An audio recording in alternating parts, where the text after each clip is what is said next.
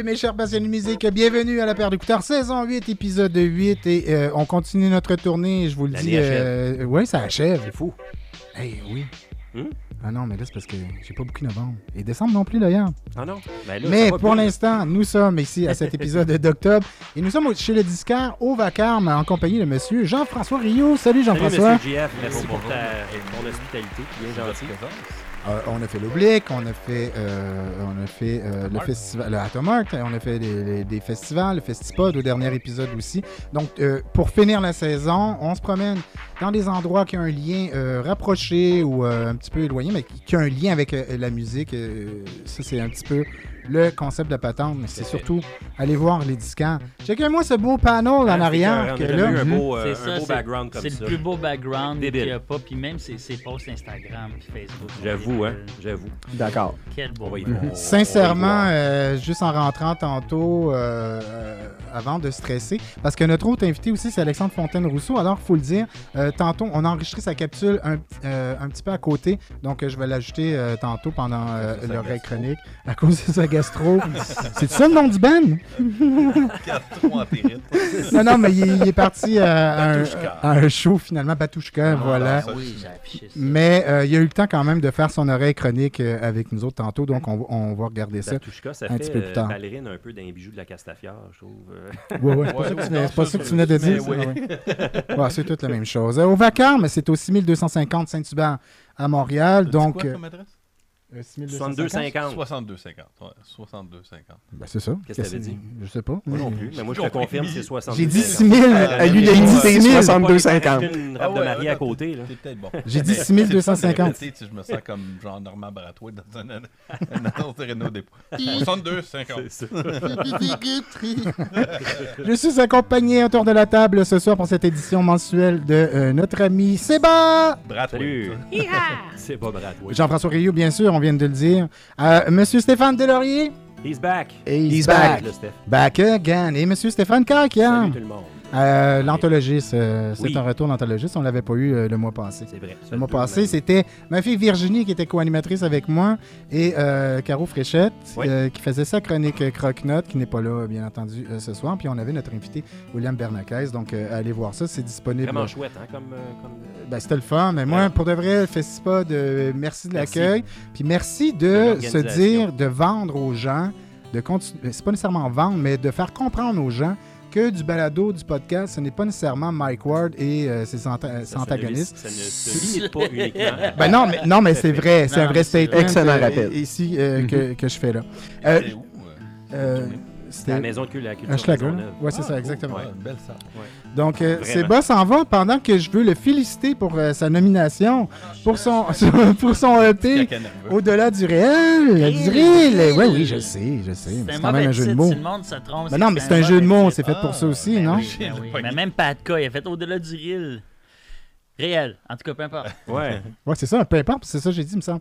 Euh, rewind. Non, je fais pas ça au montage, ben trop long, j'étais carré de faire du montage. Vous nous écoutez tout audio. Merci ceux qui nous regardent. Donc, euh, bravo. Et euh, est-ce qu'on peut annoncer aussi euh, ton autre projet qui s'en vient? Oui, ça serait cool. Peux-tu? Peux-tu en parler? Mais t'as pas de date, hein? L'émission? Ouais. Ouais, c'est ça. Ben oui, oui, c'est ça. Mais ça, ça va être diffusé dans la semaine du 7 novembre. là. C'est une, une hebdomadaire. Puis ça, ça, Tout le monde ça- en parle? Non, c'est l'émission Western. C'est ça, c'est ma page. Là, je me plug ma page Instagram puis Facebook Western, mais c'est E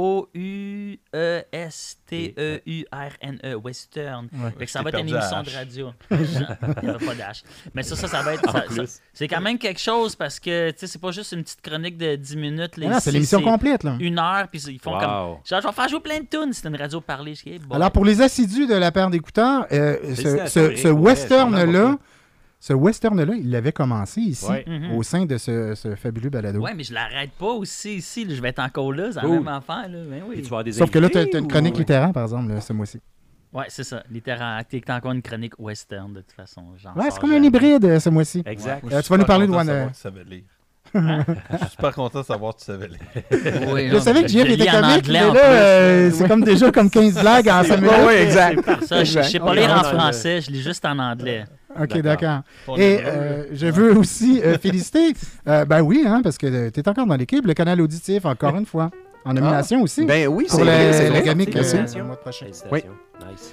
Donc, euh, pour Médias numériques. Qui avait gagné l'année Euh, passée? bien- C'est ben, C'est eux autres, C'est eux autres depuis 10 ans. CSM? C'est CISM Ah oui, qui a gagné. C'est- ouais, c'est CISM. Ce Mais soir, Monsieur Delaurier, bois, bois notre commanditaire simplement. Ça faisait longtemps que je buvais tout seul avec Monsieur Caraquia. Mmh, vrai. Et ce soir, t'as Oui, décidé ben oui, tout à fait. Oh oui. Parce qu'il y en a bien de- de- besoin. Oh oui. Glutenberg, Glutenberg ce soir? Oh oui, on est punk euh, ce soir. Ok, cool. Oui. Parfait, Ce- Et moi, je suis vraiment heureux. Je sais pas trop pourquoi.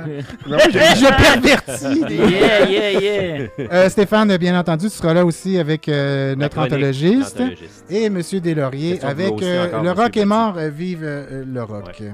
Donc euh, voilà, commençons euh, tout de suite euh, avec euh, le... Ah ben non, avant l'état critique, euh, je veux quand même euh, vous dire, euh, demander à Monsieur JF, c'est quand même semi-récent. fait combien de temps que cette boutique-là existe? 4 ans, mon cher ami. Ah oui? 4 ans, mais en fait, on, on était un an en ligne. Et puis, on a vu que les choses allaient vraiment très bien. Alors, on s'est dit, pourquoi pas trouver un local pour entreposer notre stock? Et finalement, c'est devenu un magasin. Fait que ça part avec Alex aussi. Les deux, vous avez commencé non, ça en même Alex, temps? c'est- Alex a vraiment commencé ici comme Jack Black dans High Fidelity.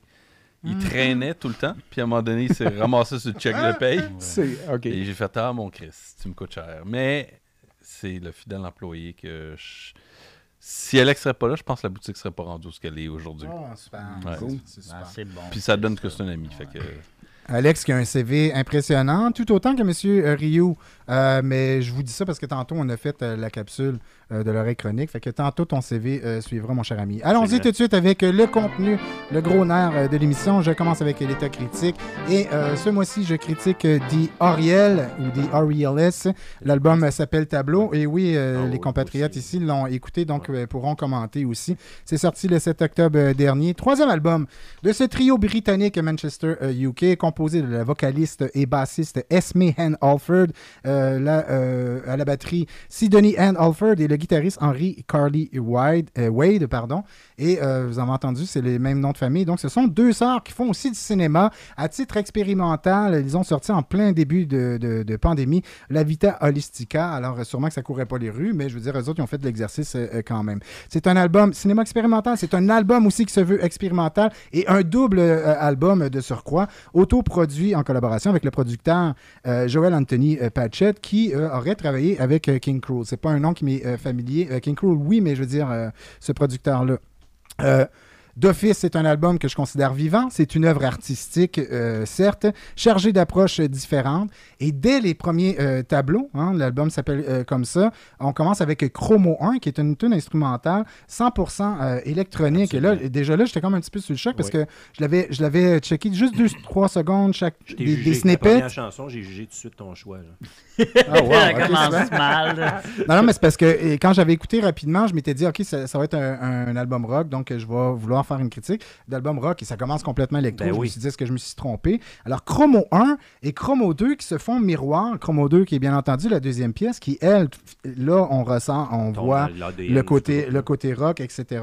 Donc, elles se font face. Mais pour un intro d'album, je vous le dis tout de suite qu'on a affaire à euh, du monde qui, c'est des électrons libres, là, Oui. euh, bien entendu. Oui. Euh, on le sait qu'on va être un petit peu, euh, peut-être, euh, euh, déstabilisé. Dérouté, ouais. Surtout lorsqu'on connaît un petit peu leur début de ce groupe-là, qui était, euh, c'était quasiment du Hanson Brothers version garage, là, un petit peu, là, tu sais. Euh, euh, pas Hanson Brothers, euh, c'est ça? C'est eux autres? Les frères Hanson, ouais, c'est ça. Pi, pi. Mais c'est Euh, du grunge. Ah, yeah. avec Silverchair. Ouais, c'est ça, exactement. Euh, donc, euh, rencontre, euh, début euh, déstabilisant, mais euh, tout de même très invitant. Et euh, la troisième pièce qui s'appelle Airtight sera, selon moi, le véritable début de l'album parce que le morceau va reprendre finalement Chromo 1, Chromo 2, c'est-à-dire euh, prendre ces deux mélanges-là, les amalgamer, et c'est là que l'album démarre, euh, d'après moi, parce que euh, ça, cette base électro et rock qui s'assemblent finalement. Et là, on entend les premiers trucages euh, qui, ce qui faisait euh, très rarement auparavant, euh, voire jamais, euh, des voix euh, fracturées, triturées, des samples, des trucs comme ça. Ils utilisent ce qu'ils ont acquis, je dirais, ces, dernières, ces, ces derniers temps. Dirait que c'est une recherche qu'ils ont faite. Ils ont emmagasiné du nouveau, du nouveau savoir, disons, en, en termes de composition. C'est un album qui se suit très bien. Les morceaux s'enchaînent pratiquement, pratiquement une sur l'autre. De là, peut-être l'album concept, la- le double album aussi, ont voulu donner le paquet, se sont dit, on aimerait ça garder les auditeurs de A à Z. Donc, les tunes, il n'y a pas de break entre, ils vont s'enchaîner ça. Parfois complexe, The Aureolus, parfois très simple aussi. La chanson The Instrument fait penser au Ben Antelope. Est-ce qu'il y a du monde qui connaisse Antelope ici à la table? Non. Antelope, qui est un band qui était sur l'étiquette, je dis était parce que je pense que c'est Feu Antelope, était sur l'étiquette Discord de le label qui appartient à Yann McKay de chez euh, Fugazi.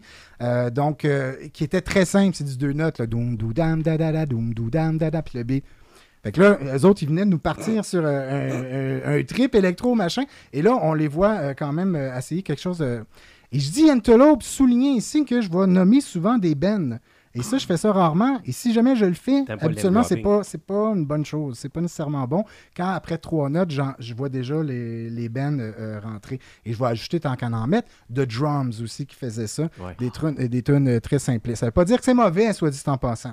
Alors, ce beat steady va, euh, ils veulent déstabiliser, va tomber un moment donné au deuxième riff euh, et ils vont ouvrir les rideaux. Et là commence la visite guidée de cette maison-là. C'est qu'ils vont nous offrir un plus grand panorama et on va voir déjà la cour arrière et la petite forêt qui va en arrière. Euh, puis là, on sent, OK, ils vont nous faire une visite euh, guidée, ces gens-là.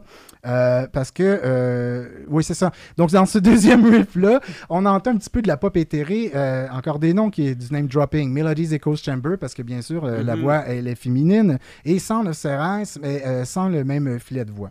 Jusque-là, la visite est le fun. Ils ont une belle cour en arrière. Leur maison semble confortable. Wow. Et tant qu'à avoir ouvré- ouvert le- ce tableau-là, le morceau va s'enchaîner sur une chanson qui s'intitule Improvisation 001. Et bien entendu, on l'entend, c'est une improvisation, une improvisation longue de 8 minutes 48. Démon- démonstration honnête, euh, certes, mais euh, l'honnêteté me fera voir finalement les failles des gens en partant. On est juste déjà au quatrième morceau. Ils nous garochent une tune de 8 minutes. C'est pas ça qui me dérange. C'est qu'à travers cette improvisation, on a vu finalement qu'ils n'ont pas grand-chose. Mhm, Ça Ils fait le pré- tour Ils vite. préparent, ils décorent beaucoup pour que ça soit intéressant. Si on les pogne sur le fly, puis on dit... Fait, fait que tu comprends quand je veux dire euh, honnête. Et ça me fait comprendre, quand j'écoutais la tune, j'ai fait « Hey, l'improvisation, c'est pas fait pour tout le monde. Mhm. Décidément, euh, des Orieles euh, nous fait faire un tour du propriétaire de luxe, ça c'est sûr. Euh, eux qui, dans leur euh, précédent album, nous avaient montré peut-être juste des petites parcelles, des petits morceaux de pièces, etc., mais jamais la cour arrière et tout ce qu'elle est avec. Donc, je salue l'audace qu'il ose justement nous embarquer dans cette impro ambiante, libre, en plein milieu de l'album, mais j'ai pas obtenu, comme vous semblez comprendre, ce réel plaisir obtenu pendant ce morceau-là ou des, des- des trucs improvisés. Mais ça rentre dans la catégorie Dream Pop. euh, Oui, slash, oui, oui, euh, totalement, slash totalement. presque shoegaze, man, par bout à un moment donné. Là, tu Oui. sais. Oui, oui. Presque, Je suis là, bord. je veux dire, Oui. ouais. Moi, j'ai trouvé ça. Loche, là, tu sais. Moi, j'ai fait penser à Loche, un vieux groupe des années Ah, Il y a 80. même des bouts oui. de laine qui se souvient de LEM. Oui, oui. Ben oui, oui. oui. Mais je dirais plus catchy même. euh, Ouais. ouais. Ouais, quand même. Ouais. Plus, plus, plus, plus. euh, Plus pop, là. ouais, ouais. Pop, mais je cherchais Mais- poli. ouais. Mais je trouvais Ouais. ça plante quand même qui, qui, qui, dans leur visite guidée, tout de suite, on arrive sur cette euh, trop grande pièce. Euh, eux qui, justement, euh, précédemment, dans les autres morceaux, me faisaient voir des, me fait une, belle, une belle visite, des petites chambres euh, euh, bien faites, tout ça. J'aimais leur côté créatif. J'aimais, j'aime quand même leur côté tête aussi, son tête. C'est un jeune groupe, faut le mentionner. Mhm. Euh, ils sont, Troisième, dit? ouais, album, sont, très, très jeunes aussi. Moi, oui, puis ça, c'est important de mentionner, s- surtout dans le, le type. on ça manque de chansons, l'album. Je sais Ouais. pas comment t'expliquer ça. C'est très réalisé. Il y a beaucoup de, de- d'ostentation sonore, mais en bout de ligne, il manque de Fait tout, mais ils sont très jeunes. Mhm. Donc, voilà, je te laisse poursuivre. Tête, etc. et ingénieux quand même, parce que pour avoir euh, tout planifié ça. Euh, mais la visite euh, du petit bois en arrière, je reviens encore avec mon analogie, m'a perdu un petit peu. Je veux dire, ils ont une bien belle cour, puis l'autre bord, la forêt est super belle. Je suis encore dans l'improvisation 001, là, si vous me suivez. Mais dans cette forêt-là, j'ai vu, j'ai vu des Bardopan en train de cueillir le champignon quelque part là-bas, un peu au loin. Donc, il y avait un petit peu cette sensibilité-là d'essayer de- de- de- de d'imiter, je te dirais, j'oserais dire, ces, ces genres de grands bands-là qui sont des pros euh, d'improvisation. Donc, eux autres, je les ai vus en train de cueillir le champignon, mais là, pour l'instant, j'essaie de parler de Aureolus, donc pouvez-vous me ramener juste à la maison, finir cette foutue euh, visite-là? Et ils sont consciencieux de leur hôte, parce que c'est ça qu'ils ont fait. Ils m'ont ramené euh, avec la chanson Television. Est-ce encore une référence? Ah, euh, c'est qui donc? Marky Moon? Oui. C'est ça? Parce que dans la chanson Television, il y a des échanges de guitare, puis il y a juste une guitare, mais il y a des échanges de guitare comme Television faisait. Ou sinon, comme j'ai noté, John Dietrich et Ed Rodriguez euh, chez The Roof, parce qu'au niveau du, mettons, du riff, ça ressemble peut-être plus à du twisté comme un peu The Roof que Television, mais dans le concept. La tune s'appelle comme ça. Est-ce encore une référence? Je ne sais pas.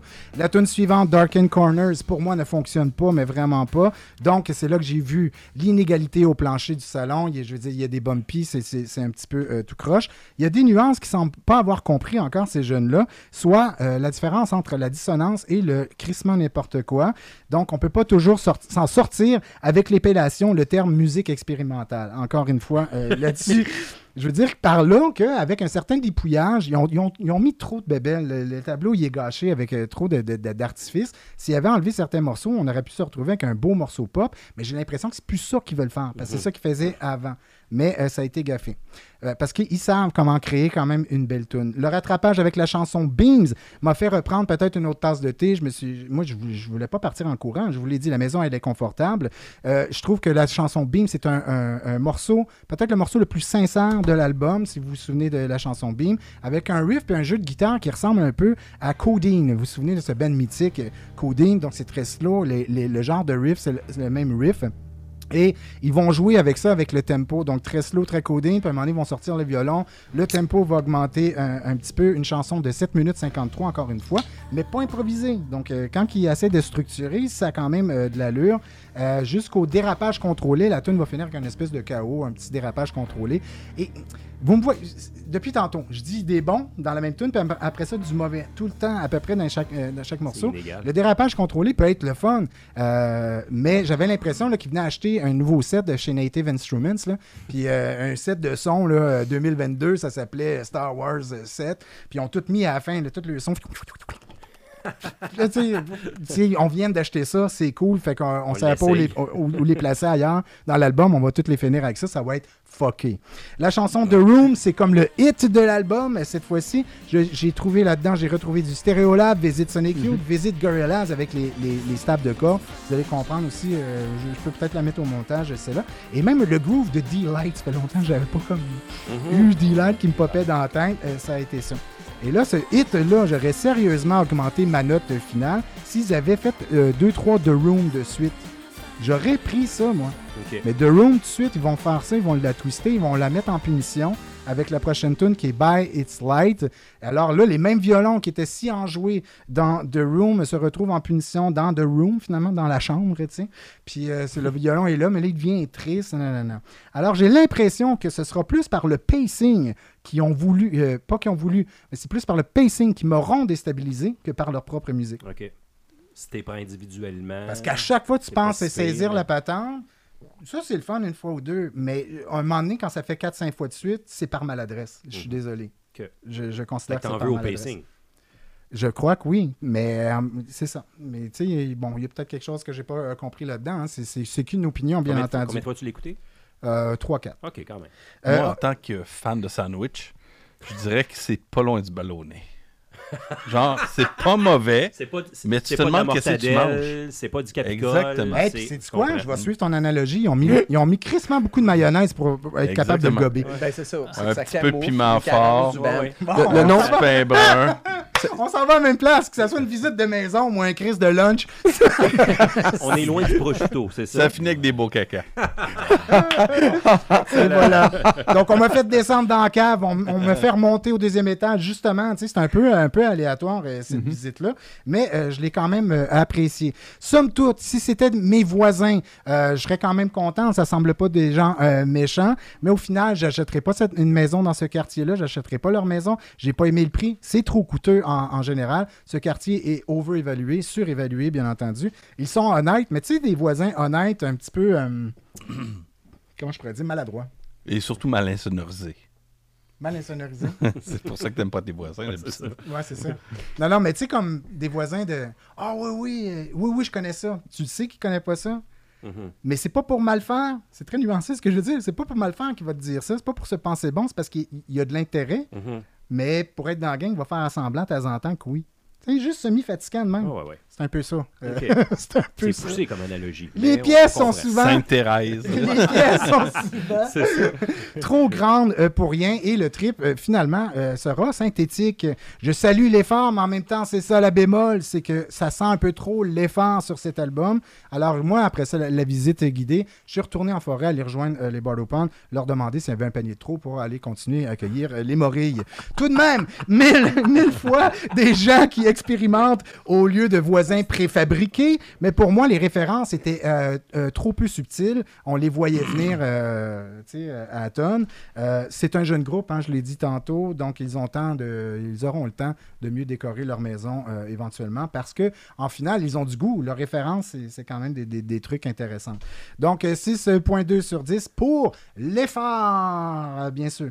Alors pour ceux, j'ai entendu moi du These New Puritans, c'est sûr que ça fait longtemps qu'on n'a plus entendu parler d'eux autres, mais c'est le premier flash. euh, dans l'ensemble que j'ai entendu. Euh, Mermont, que, que j'avais mis au radio show il n'y a pas si longtemps, ce groupe breton, The Roof, bien entendu. Mais si vous. On parlait tantôt de comment tu disais, toi, Dream Pop ou euh, un petit peu de truc. Un petit peu de shoegaze. Mhm. Ouais. Si on aime cette couleur-là générale, parce que comme je vous explique depuis tantôt, ça a l'air à partir un, un peu dans tous les sens, mais il y a quand même un, un dessin final là, qui va avec ça. Mais si vous voulez quelque chose de réussi de A à Z, euh, dans à peu près ce même créneau-là, allez voir euh, la maison, allez visiter la maison de Dust Owls euh, qui ont sorti un sans faille. Who would hold you if the sky betrayed us? D'accord avec toi. Semblait d'accord Oui, avec ça. oui. Euh, je crois que Dust Owls, euh, c'est un des albums euh, quasiment les, les plus parfaits de 2022. Ça, c'est. puis- puis- puis, Je suis d'accord avec toi parce qu'il y, a- il y a un petit élément. je- je- ça, ça va être négatif, mais c'est- c'est poser un peu. Oui, c'est ça. exactement. Ah ouais, ok. Hey, tu Ah, ouais, ouais, Tu mets exactement des, ça. des Spiritan, euh, le band de Marthe, Ouais. euh, c'est poser un peu, puis c'est ça- c'est pas loin, mais ça passe à côté de la track à chaque fois. Ok. En même temps, c'est leur premier essai, parce qu'ils faisaient du pop il y a trois ans. Exact, exact. C'est un crise de belle Puis Uriel, ben, c'est le troisième, mais ça s'en vient. Il y a quelque chose qui ont catché quand même, c'est pas si mal, puis j'ai écouté le disque, je suis d'accord avec toi. Euh, autres, euh, sur toute la ligne, mais. Vous autres? Oui, moi j'ai apprécié, mais j'ai pas poussé l'analyse très profondément, mais moi j'ai quand même apprécié. Le... Moi j'aime bien la dream pop dans ce genre-là, j'aime les femmes qui chantent et tout ça, donc euh, C'est catchy, c'est bien fait. C'est catchy, a des bons moments. c'est en plein Et je vous l'ai dit, le hit, là, qui est- il y a, il y a Tout à clairement fait. du stéréolab en arrière, c'est même pas exagéré, Ouais. cette donc, C'est-tu euh, drôle? C'était exactement ça que j'avais saisi Mhm. dans certaines parties de l'album, mais là, je me rappelle plus de la chanson parce qu'évidemment, je n'ai pas, j'ai pas analysé l'album de Room, bop. mais effectivement. Ouais, c'était c'est- The Room, ouais. C'est ça. Ouais. C'est ça. C'est Stereolab euh, Ouais. all the way. OK. Donc, euh, voilà pour des... Euh, pas dit ta note? Oui, j'ai dit Ah, 6, euh. 6.2 6.2 sur 10. Ah, mon Dieu, 6.2? Oui. Ok, Non, non, pour vous. ben, je vais, je vais, je vais Non, vous expliquer. Il y en a qui trouvent ça bizarre là. quand je fais du point Ben, que, point quelque chose. deux, Premièrement, Ah, c'est parce que sinon, euh, première, euh, non, Oui, oui. ça arrive des points quelque chose. Ah ouais? Ça arrive des points quelque chose. Tu le sais pas, Ben, c'est moi c'est supposé être l'anthologiste. toi, ben justement. voilà. Ah go. Je, vais vous expliquer pourquoi. Parce que premièrement, sinon, ça serait tout le temps la, même- note. Et si c'est pour être toujours la même note, à quoi bon noter? Moi, ça fait longtemps, en fait, c'est quasiment récent qu'on a recommencé à noter. Avant, souvenez-vous, C'était thumbs, thumbs up, thumbs down. ouais. On jouait, euh, on jouait à l'empereur romain, là. Ça passe ou ça casse. Là, j'ai fait, c'est un peu trop brutal parce que de temps en temps, thumbs down, euh, si c'est Ça peut être 5.8, rough, ça ouais. vaut ça, là. Ben oui. Alors, j'ai Ah recommencé à mettre les notes. Ouais. Mais là, moi, après ça, le Si vous voulez savoir de 6.2, quoi on parle, on va l'avoir dans, dans l'anthologiste. tantôt, excellent. Exactement. Mais c'est juste, euh, c'est juste à un moment donné, il faut mettre un, un Ah système euh, sur le cossin. Puis euh, voilà, mais moi, ça- moi le 6.2, c'est ça que je vais expliquer. Pourquoi il est descendu à 0.2 Il était à 7 au départ. Hum, quand même. Et là, plus que l'album avance, plus que j'écris là-dessus. un, euh, un album de tic, tic. Ben, c'est pour ça que j'ai fini avec 6.2. Ok. Alors voilà. Euh, voici déjà un moment. Ben déjà, peut-être ça fait 20 minutes que je parle, je sais pas. Mais il me semble que j'ai couru, il me semble que j'ai Très couru pas meublé. fait vite. On va y aller avec cette chronique littéraire de Monsieur Seba. Et il nous parle de Wanda Jackson. Seba. Je le Cool. laisse euh, Seba. parler là-dessus. Ben oui. C'est à toi, mon cher ami. Alright, ben ce mois-ci, cher par d'écouteurs. Oui, ben oui. Et Ce mois-ci, cher par d'écouteurs, j'ai lu pour vous l'autobiographie de Wanda Jackson, Every Night is a Saturday Night. Tu peux me permettre une question en commençant? Ouais, le livre, est-ce que tu l'as acheté à Résonance? Euh, Ah. Non, je l'ai trouvé à quelque part. Là. Pour vrai? Oui, oui, mais il est disponible à résonance. c'est sûr. ça, je me promène dans les magasins de disques, fait que je trouve plein de, de, de, de livres Ben qui oui. ont rapport à la musique, puis je suis friand, je lis tout. Tout à fait. Ça fait que la plupart du monde qui, qui la connaissent, ben, c'est souvent à cause de There's a Party Going On ou de Funnel of Love. Mais si on la connaît pas, euh, mais si on la connaît comme la goddess du rockabilly, on connaît un petit peu moins son côté country. Vous êtes silencieux. Ah. Non, non, non, non, mais non, c'est parce que c'est correct. Non, non, mais on écoute parce que ça nous intéresse. Elle a commencé euh, western avant de devenir rockabilly. Ouais, ouais, c'est ça. Fait que là, tu me dis qu'elle était plus connue dans son passage là, euh, en étant rockabilly? Ben, moi, je l'ai connue pas mal rockabilly. Elle est Mhm. vraiment connue comme tu sais, la goddess du, du rockabilly. Puis Je pense que tu sais, ce qui a moins marché, c'est peut-être ses affaires country. Ben, Mhm. Elle l'a fait plus longtemps, mais elle est vraiment reconnue pour ça. Puis c'était 40 ces tunes. là. Ouais. Que- J'aime ça Oui, l'émotion. hein. C'est Il va bon. pleurer. Mais euh, euh, ouais, c'est ça. Fait que le, le livre, ça commence en- dans une petite ville d'Oklahoma des années 30. Euh, sur son certificat de naissance, elle s'appelle Wanda Lavon Jackson. Yep.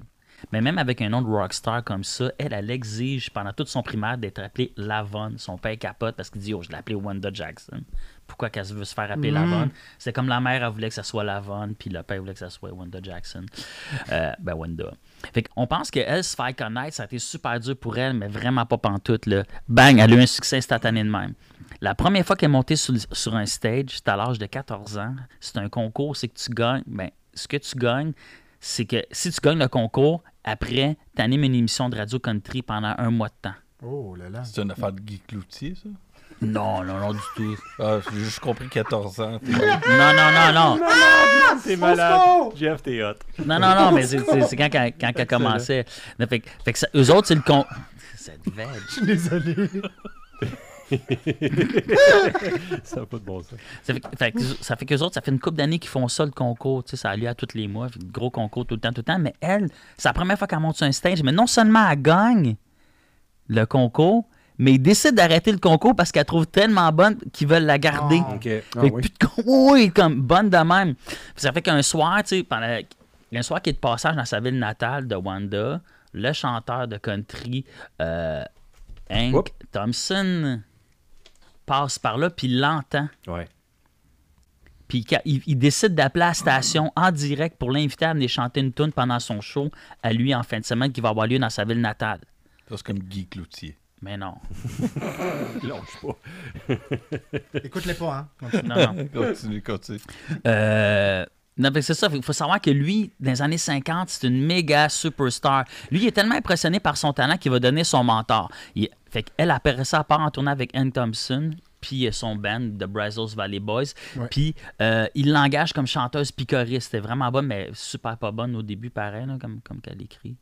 Euh, Mais là, ben, c'est son point de vue. C'est elle qui l'a écrit, ce livre. Ouais, c'est ça, mais avec à l'aide de, de Scott B. Beaumont. Ouais, c'est une autobiographie. C'est ça, qui est, c'est ça qui est le fun. Fait qu'elle Cool. dit des affaires qu'elle n'a jamais dit ailleurs. On en profite. Fait que lui, il tripe tellement dessus qu'il fait enregistrer des démos.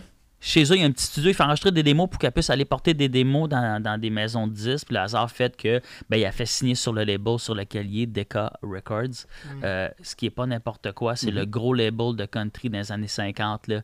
Puis tout ça avant l'âge de 15 ans. C'est comme, c'est débile. là. Elle est Wow. super jeune. Elle n'a même pas fini secondaire 5 puis elle a une grosse carrière. Est-ce qu'on sait ce euh, quel âge elle a sur cette euh, couverture, disons? Euh, ça, je pense, c'est vr- c'est euh, Non, genre 55, 56. Ben là, euh, t'arrêtes. Ben là, ça n'a pas de bon sens. Mais non, elle n'a pas cet âge-là là-dessus.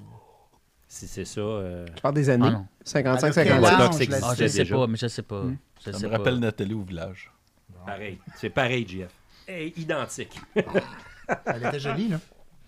Ben ouais, tout le temps jolie, est vraiment femme, incroyable.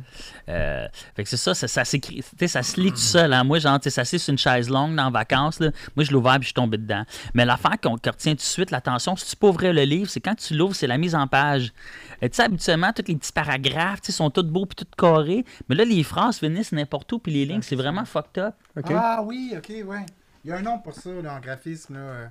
C'est des graphismes. Ouais, Attardé. Ouais, ouais. Fait que- fait que ma- mais malgré ça, c'est ça, le livre euh, raconte le parcours d'une pionnière qui a commencé dans les années 50 puis qui a pavé la voie à toutes les autres femmes chanteuses qui sont venues après. Pas de Wanda, pas de Shania. Ah, ben oui. non, mais, non, mais c'est comme elle dit, c'est ça. Dans le temps, il n'y avait pas grand-femme qui faisait ce métier-là, autant dans le country que dans le rockabilly. Fait qu'elle, elle n'avait pas de modèle pour s'inspirer. Fait qu'il a fallu qu'elle invente pas mal tout, sa carrière. Tous les moves qu'elle a fait, elle était comme, OK, je peux-tu faire ça ou non? Il n'y a pas de modèle, tu sais, pour dire, OK, elle, ça a marché, je vais faire ça. erreur. Et justement, essai-erreur, c'est exactement ça qui est, qui est ma phrase ici. Essai-erreur, comme avec sa maison de 10 des cas, eux autres, ils lançaient un 45 tours parce qu'elle elle, elle voulait faire du rockabilly, puis elle voulait faire aussi du country, parce qu'elle savait savait pas quoi faire. Mais je t'interromps vite, vite. Moi, on- euh, rapidement, là, au début, je pense qu'elle sortait des 7 pouces avec un côté qui était rockabilly, Ouais, c'est l'autre ça. côté, l'autre Ah côté oui? qui était euh, country, si je me rappelle Ouais, bien. c'est Ah, exactement là que je suis. Si on Ah oui? Ouais, ouais, Ok, c'est ça. Désolé, Eric. Non, non, non, c'est correct, mais Ouais. c'est- non, c'est la bon. conversation, là. Les autres, ils es- ben, t'es dedans. Fait que c'est ça, ils espéraient qu'il y ait une des tunes qui pogne, ça savait pas trop, trop quoi faire. Fait que, tu sais, là, quand c'était la tune country qui pognait, après, ils lançaient un autre single country, mais là, l'autre single country pognait pas pantoute. Fait que Mm. les autres, ils décidaient, on va sortir une tune rockabilly. Là, la tune rockabilly euh, marchait pas. Fait que là, ils sortaient une autre tune country. La, la tune country marchait. Ils sortaient un autre single country qui marchait pas. Là, ils sortaient une tune rockabilly, elle marchait pas. Là, ils sortaient une tune country, mais là, la tune de rockabilly, Ouais. elle se mettait à mettre. Exact. Fait que c'est ça. Est-ce que tu sais si c'était de, de ses compositions à elle? Peut-être pas à cet âge-là?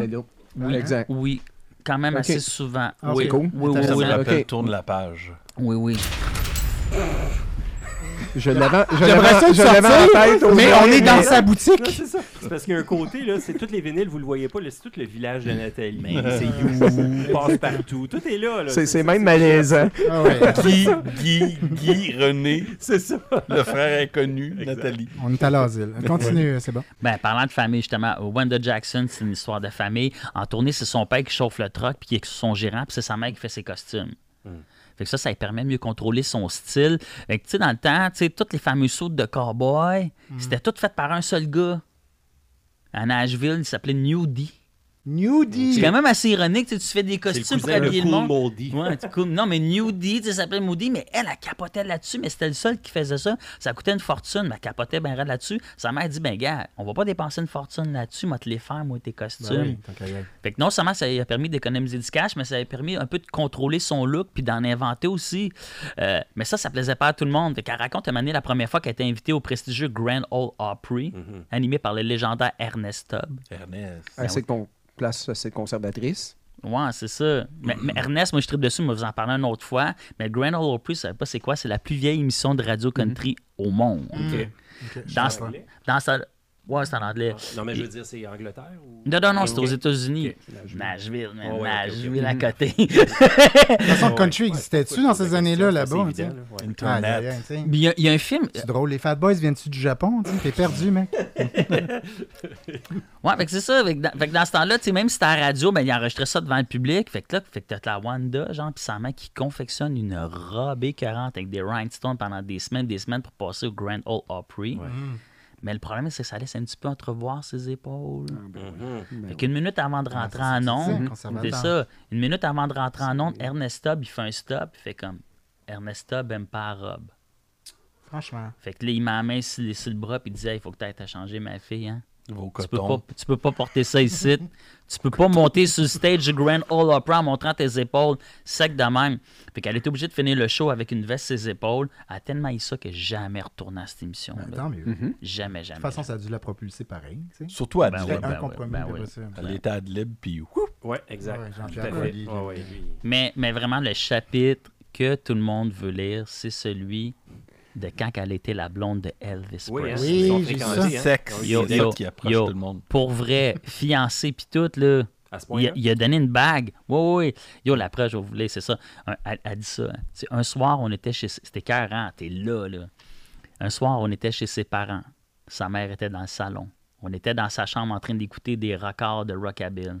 C'est là que j'ai décidé de faire du rock. Parce qu'Elvis, c'était comme, yo, faut que tu fasses du rock, écoute ça, faut que tu fasses de même. Fait que c'est Elvis Presley qui, qui l'a fait. Il l'a convaincu. Oui, oui, oui. Faire du rock.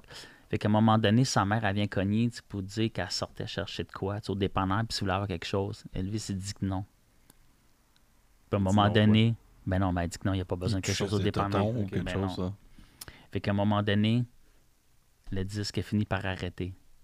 On s'est regardé longtemps, Hmm. Puis on s'est embrassé. Bon, Je vais arrêter là. exact. Vous lirez la fin. Ah, je peux pas aller plus loin. hein? On Ouais, est pas mal ça. allumé. Non, ouais. non, Oui, c'est ça. J'ai Finalement, une ça- culotte sur les genoux. Ben, c'est vraiment cool, c'est le fun. du plaisir. Oui, oui, c'est une belle histoire. Ça fait deux fois que tu lis des, euh, tu nous apportes des livres où il y a une Porn? portion, euh, ouais, Une portion euh, sexuelle. Sais, ben oui, euh, l'autre fois c'était Talking Heads là. Ah, porn? Tu sais, elle avait cogné à sa porte. euh, Ah oui, non, mais c'est juste qu'il il voulait sortir avec elle. Non, non, mais dis pas c'est? porn, c'est ce style-là Non, qui non, non, non, porn. non, non, non, il voulait juste sortir avec Je elle. fais juste comme suivre la patente là. Ou qu'est-ce que c'est, Ou ce qu'il mentionne, oui, c'est ça, des histoires d'amour entre ces, grands, euh, grands noms de la C'est musique. C'est ça? Ben oui. Ça conclut? Malade. Ben oui, Ok, ça mais- conclut même. Écoute, je peux pas aller plus loin. Ils se sont embrassés. Je veux pas compter le reste. OK. Ah, d'accord. Vous le lirez. Écoute, ben oui, Ah, ben, excellent. après, oui, je veux dire. Est-ce que est-ce que tu as lu la passe de Fujiyama Mama qui euh, c'est Oui. ça, Fujiyama Mama le fameux Ah oui, qui a oui. pogné en- au Japon Oui, c'est ça. Elle est devenue là. super big là-bas. Ouais. Vraiment, vraiment, vraiment, elle capotait. Puis elle dit que c'est les plus beaux concerts qu'elle a fait. Mhm. Elle a dit que c'était incroyable. Question conne, est-ce qu'elle est encore en vie? Ou est-ce qu'elle Oui, est oui, elle est vivante. Elle est encore Oui, oui, elle est encore vivante. Elle a des enfants. puis tout. T'avais emmené. Wonderful Wonder. Est-ce que Ouais. ça avait un rapport avec un certain chapitre ou tu Non, c'est ça, c'est parce que c'est le seul vinyle que j'ai réussi à acheter parce qu'ils valent une fortune. Ah oui? belle c'est pas. Ça, achetable. c'est une réédition? Est-ce qu'ils font des rééditions Wonder non, Jackson? ça c'est un original, puis il était quasiment Wow. comme neuf. Je l'ai acheté à Lunenberg euh, à la- en Nouvelle-Écosse, dans un petit magasin de disques. C'est mon premier Wanda. Puis je sais pas, je vais pas en acheter beaucoup parce que ça... ils les vendent vraiment cher. Ok. Ah oui, hein, j'imagine quand même.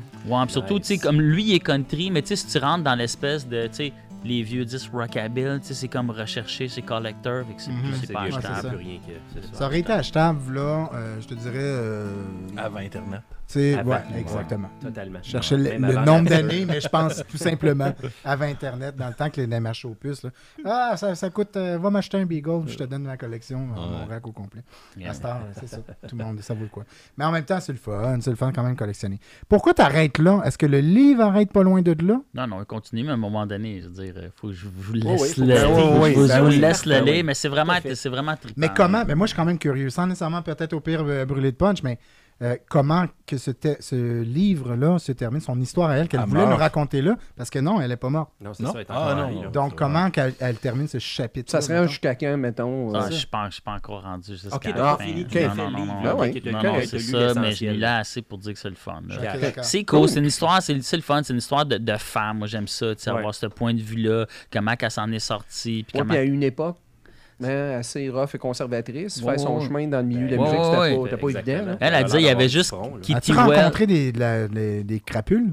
Ça doit. Non, Non? non, c'est ça, son ça. parcours, il est clean, c'est on dirait. Non, Bon c'est ça que marqué, j'avais. C'est ça qui était le fun, c'est parce qu'elle, au début, c'était son père qui était gérant. Puis justement, elle disait Ah, ah. quand, quand je partais en auto, je partais avec mon père, il me laissait pas aller m'asseoir avec tu sais, Ok. d'autres gars dans les autres chambres. Même Elvis, donné, j'ai le droit de voyager avec lui, mais il était dans le char avec nous, puis il pouvait juste être assis en arrière. Puis ça l'a protégé. Puis par après, euh, elle a rencontré un gars, Wendell, qui est devenu son mari, avec qui euh, qui est encore marié. Je sais pas s'il est encore vivant. Wendell et Wanda. Ouais, c'est ça.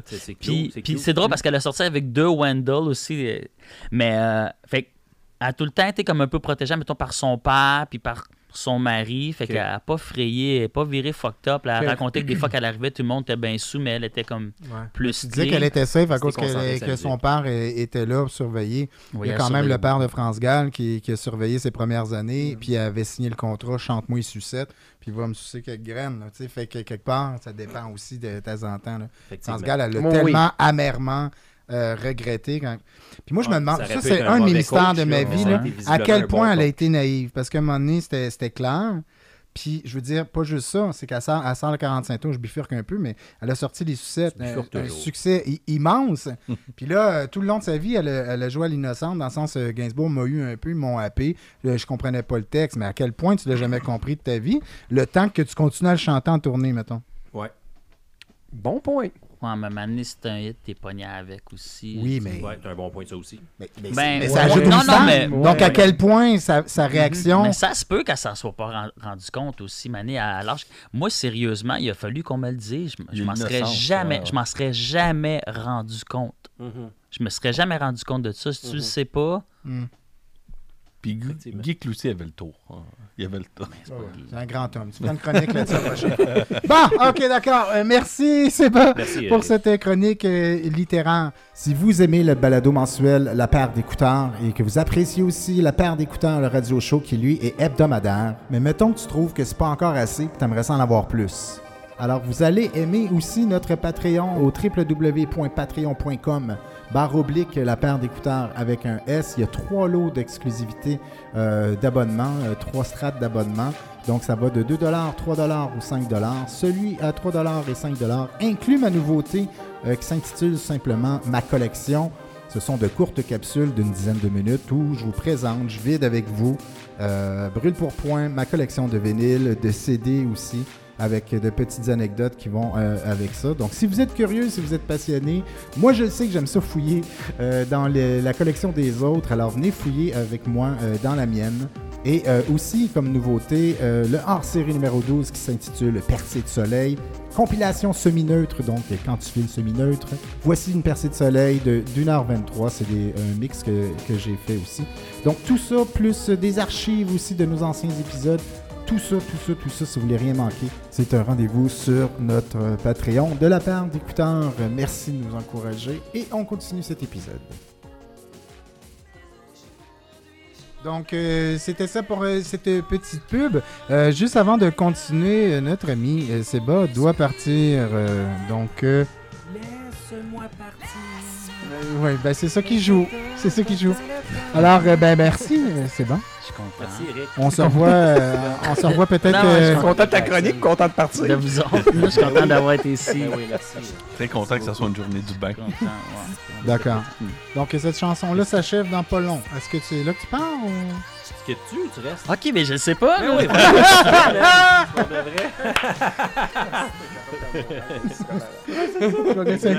Elles sont où tes disques? Pars avec tes... Ah, ok, d'accord. OK, il Ben, déjà Donc, on, care. on- on- au revoir, cher ami. On se revoit euh, très bientôt. Yes. Ben, l'ami, nous autres, on continue tout de suite avec euh, l'oreille chronique, avec euh, ce JF. Ça passe, ça rentre, ça ressort, c'est n'importe quoi. Euh, et euh, cette oreille chronique, cette, euh, ce segment où l'invité vient nous parler d'un album qui lui tient à cœur, qui l'aura influencé, qu'il chérit. Euh, je sais que les invités ont de la misère à faire euh, seulement un choix. JF a joué le jeu, il en a quand même choisi un. Et il s'agit de... Le micro est à toi. Oh boy. Approche-toi du micro, Jeff, OK? Ouais, c'est juste que j'ai échappé le disque. A Crow Looked at Me. C'est euh, un disque de Monterey. Et je viens de m'apercevoir que le disque est comme entre le Gatefold. Ah, ah, c'est pour ça que j'ai été surpris. Euh, super disque, soit dit en passant, si vous le connaissez pas. Monterey, Moi, c'est Phil Elverum. Phil Elverum qui a une carrière quand même assez longue. Il était marié et euh, avec une, une artiste montréalaise qui s'appelle euh, Geneviève Castré. Oui. Geneviève Castré, BDiste très connue dans le milieu et qui a participé à plusieurs événements, Exposen, euh, Salon du disque et des arts underground de Montréal. Est-ce qu'Alex la connaissait? Que- Oui, oui. Ben, on la connaissait euh, tous un peu personnellement. Puis, tu sais, je veux pas. Je, je veux pas comme faire comme ça serait quelqu'un de proche. C'est pas le cas. Hmm. C'est quelqu'un qu'on a côtoyé et qu'on aimait beaucoup. Euh, je me souviens, m'écrit des messages, puis je, prends souvent ça en exemple parce que euh, j'ai pas une très bonne vue. Elle écrit mini, mini, incroyablement mini. C'est- vraiment particulier, sa manière qu'elle écrivait. Et puis, euh, elle m'avait écrit, elle m'avait écrit des notes. et je trouvais ça super beau parce que c'est euh, une super calligraphie, mais c'était mini, tout simplement. Et puis, quand on voit ces BD, des fois, on se dit, est-ce que cette calligraphie a été rapetissée ou elle est écrite comme ça? C'est- Mhm. C'est ça que je trouvais... euh, euh, Ça se, ça se peut qu'elle ait- qu'elle avait euh, écrit plus gros, mais à cause du format, de l'impression, tu sais. Exact, sauf qu'elle écrit déjà de base tellement petit que c'est ça qui, qui m'avait un peu tra- transversé. Euh, ce que je voulais dire sur le disque de Monterey, en fait, c'est que lui avait marié euh, Geneviève Castré, qui est décédée d'un cancer. Et puis, Du pancréas. ouais, et puis ça s'est passé assez vite. Donc, ils ont eu le temps d'avoir un enfant. Et immédiatement après son premier enfant, je sais plus c'est combien de mois, là, quelque chose. C'est assez affreux parce que c'est quelques mois, deux, trois mois après, elle est décédée. Hmm. Puis même, elle a commencé. Entre son diagnostic et sa mort, il y a un an. Ouais, 2015-2016. exact. Et euh, elle a continué à recevoir du courrier après son décès. Donc, euh, Phil Elverum, qui est le leader de Monterey, re- euh, recevait encore du courrier, des trucs comme ça. Incroyable, après son décès, puis il a décidé d'écrire un album sur cette période difficile de sa part. Et c'est quelque chose, je, je trouve, magnifique. Je veux dire, il y en a plein d'albums magnifiques. Il y en a plein que j'aurais pu te sortir. Quand tu m'as demandé de choisir un album, je savais même plus où aller parce que, Ah ouais, c'est ça. Surtout quand tu as un magasin de disques, tu en as des dizaines, des clair. vingtaines, des Mhm. trentaines d'albums. Euh, je voulais vous parler de Jet Black Joe, un groupe islandais inconnu qui ont juste sorti des CD. Je voulais vous parler de Multiple Cat, un de mes bands préférés, qui n'a rien disponible en vinyle pratiquement. Euh, puis mon, un de mes albums préférés, Territorial Mean the, the Universe, est paru sur une étiquette qui s'appelle Zero Hour, qui a sorti le CD et ils ont fait faillite au moment qu'ils sortaient le vinyle. Donc, c'est pas disponible vraiment. Moi, j'ai réussi à avoir une copie par euh, le leader de Multiple Cat. Sinon, c'est pas Oublie disponible ça, en vinyle. Euh, no Twist, un de mes bands préférés, qui est un Mhm. band allemand, euh, je voulais vous en parler, puis j'étais comme, j'ai-tu envie de vous parler d'un album que vous allez chercher toute votre vie parce que c'est pas disponible? Même Que pas ça sur soit- Spotify ou en streaming, genre? Oui, vous pouvez écouter Shrink ou euh, 12 de No Twist en streaming, mais l'avoir physiquement, c'est pas disponible. J'avais le goût de vous parler de quelque chose qui était tangible, disponible immédiatement, puis qui avait une belle histoire. Et c'est là que m'est venue l'idée de vous parler de l'album de Monterey, parce qu'il parle de- d'une plaie ouverte qui est récente, Eh oui. qui, qui, qui, qui, contracte un peu les, les, les Montréalais, parce que Geneviève Casseret, c'est une Montréalaise, était déménagée avec lui euh, dans son, son petit bled dans l'État de Washington. Euh, c'est- tout allait bien, en fait. Tout allait bien, puis il y a, un- il- il- il y a la maladie qui arrive, Ouf. tout devient tragique tout d'un coup. Et quand on écoute cet album-là, ben, on ressent ce qu'il ressentait, mais il y a une beauté incroyable, il y a de l'amour. Puis je vais prendre l'exemple euh, de, de ce que peut représenter ce disque-là. J'étais à New York euh, en, en vacances, tout simplement, de la boutique. C'était mes premières vacances. Et puis j'appelle Alex ici à la boutique euh, qui travaille. Puis je dis, puis tout se passe bien, t'as pas besoin de moi, tout va bien. Puis il me dit, j'écoute Monterey, puis je broille. Hmm. Ah ouais. Et j'ai trouvé ça très drôle parce que c'est sûr que si tu écoutes ce disque-là et tu broilles pas, t'as pas d'âme. Mhm. Et en même temps, je me disais, ben, je suis à New York, je peux rien faire. il écoute ce disque-là, il broille. Mais j'ai compris son message, puis j'ai fait, je sais, je sais, je comprends. Alex, c'est un super beau disque. Ce gars-là chante l'amour qu'il avait pour sa femme et le décès et l'après-décès. C'est magnifique. Puis je pense que je peux nommer plein de disques que j'aime dans mes meilleurs disques à vie, mais cela il y a une empreinte que aucun autre disque a, c'est qu'il y a vraiment du vécu. Que tu peux permets? le comprendre. Ouais, ouais, vas-y. OK, je vais te relancer, puis je vais ramener ça à moi, puis c'est pas vraiment par ego. là, C'est Mhm. tout simplement que moi, ces dernières années, j'ai perdu deux personnes euh, que j'ai accompagnées qui sont décédées du cancer, et c'est un disque qui m'a réconforté. Mhm. Parce oui, parce que, ben, oui, vas-y, parce que c'est une, un des rares albums, sinon le seul dans l'histoire de la musique qui aborde ce sujet-là avec autant de profondeur Ouais, totalement. et qui on est vraiment dans la peau de la personne qui reste.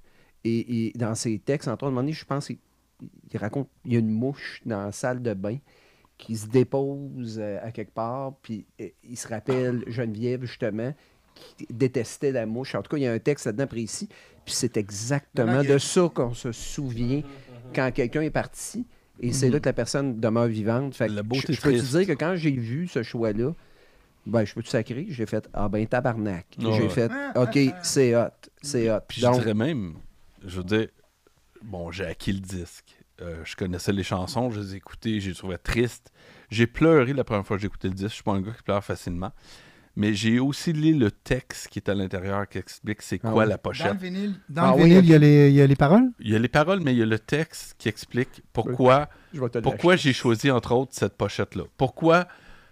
Puis cette pochette-là, il explique, en fait, il y a un poème d'une- d'une d'une poétesse euh, actuelle, et il explique que ce poème-là est affiché dans le miroir de euh, Geneviève, et qu'elle elle lisait tous les jours.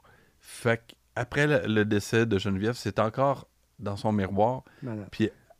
lui, il trouvait que ce message-là était tellement beau qu'il se devait d'être sur une pochette. Et c'est pour ça qu'il est sur la pochette. Parce que moi, quand j'ai vu la pochette, je me suis dit, bon, c'est un peu ordinaire. Qu'est-ce qui est sa pochette, là? Le poème? C'est le poème. C'est le poème. C'est le le poème qui était dans le Night miroir. Palace. Ouais. Puis c'est quand, c'est quand tu comprends le, où ce que lui était dans, dans le concept de l'album que, que ce poème-là te touche. Et que cette image te touche. Y a-tu quelqu'un qui lit bien euh, l'anglais ici, là, sérieusement?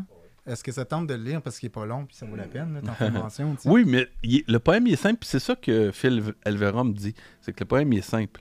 Mais il était probablement interprété très important dans la vie de Geneviève. a- avant son Oui, oui, décès. on va prendre le temps de le lire, je pense.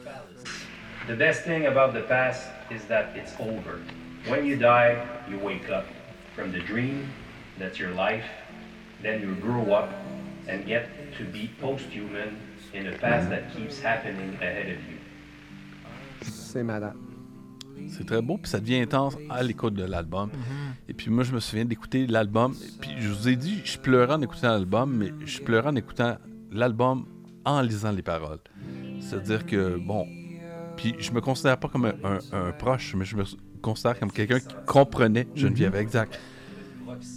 Exact. Fait en lisant le texte, en me rappelant de Geneviève que j'ai vu en personne, qui m'écrit des lettres euh, pour, pour, pour vendre ses disques dans, dans mes autres boutiques ou des trucs comme ça, oui, oui, oui, totalement. Et là, ça m'a touché. Puis j'ai probablement une- fait une des quatre ou cinq dernières entrevues avec elle pour le magazine que je dirigeais à l'époque Hémorragie avant qu'elle décède.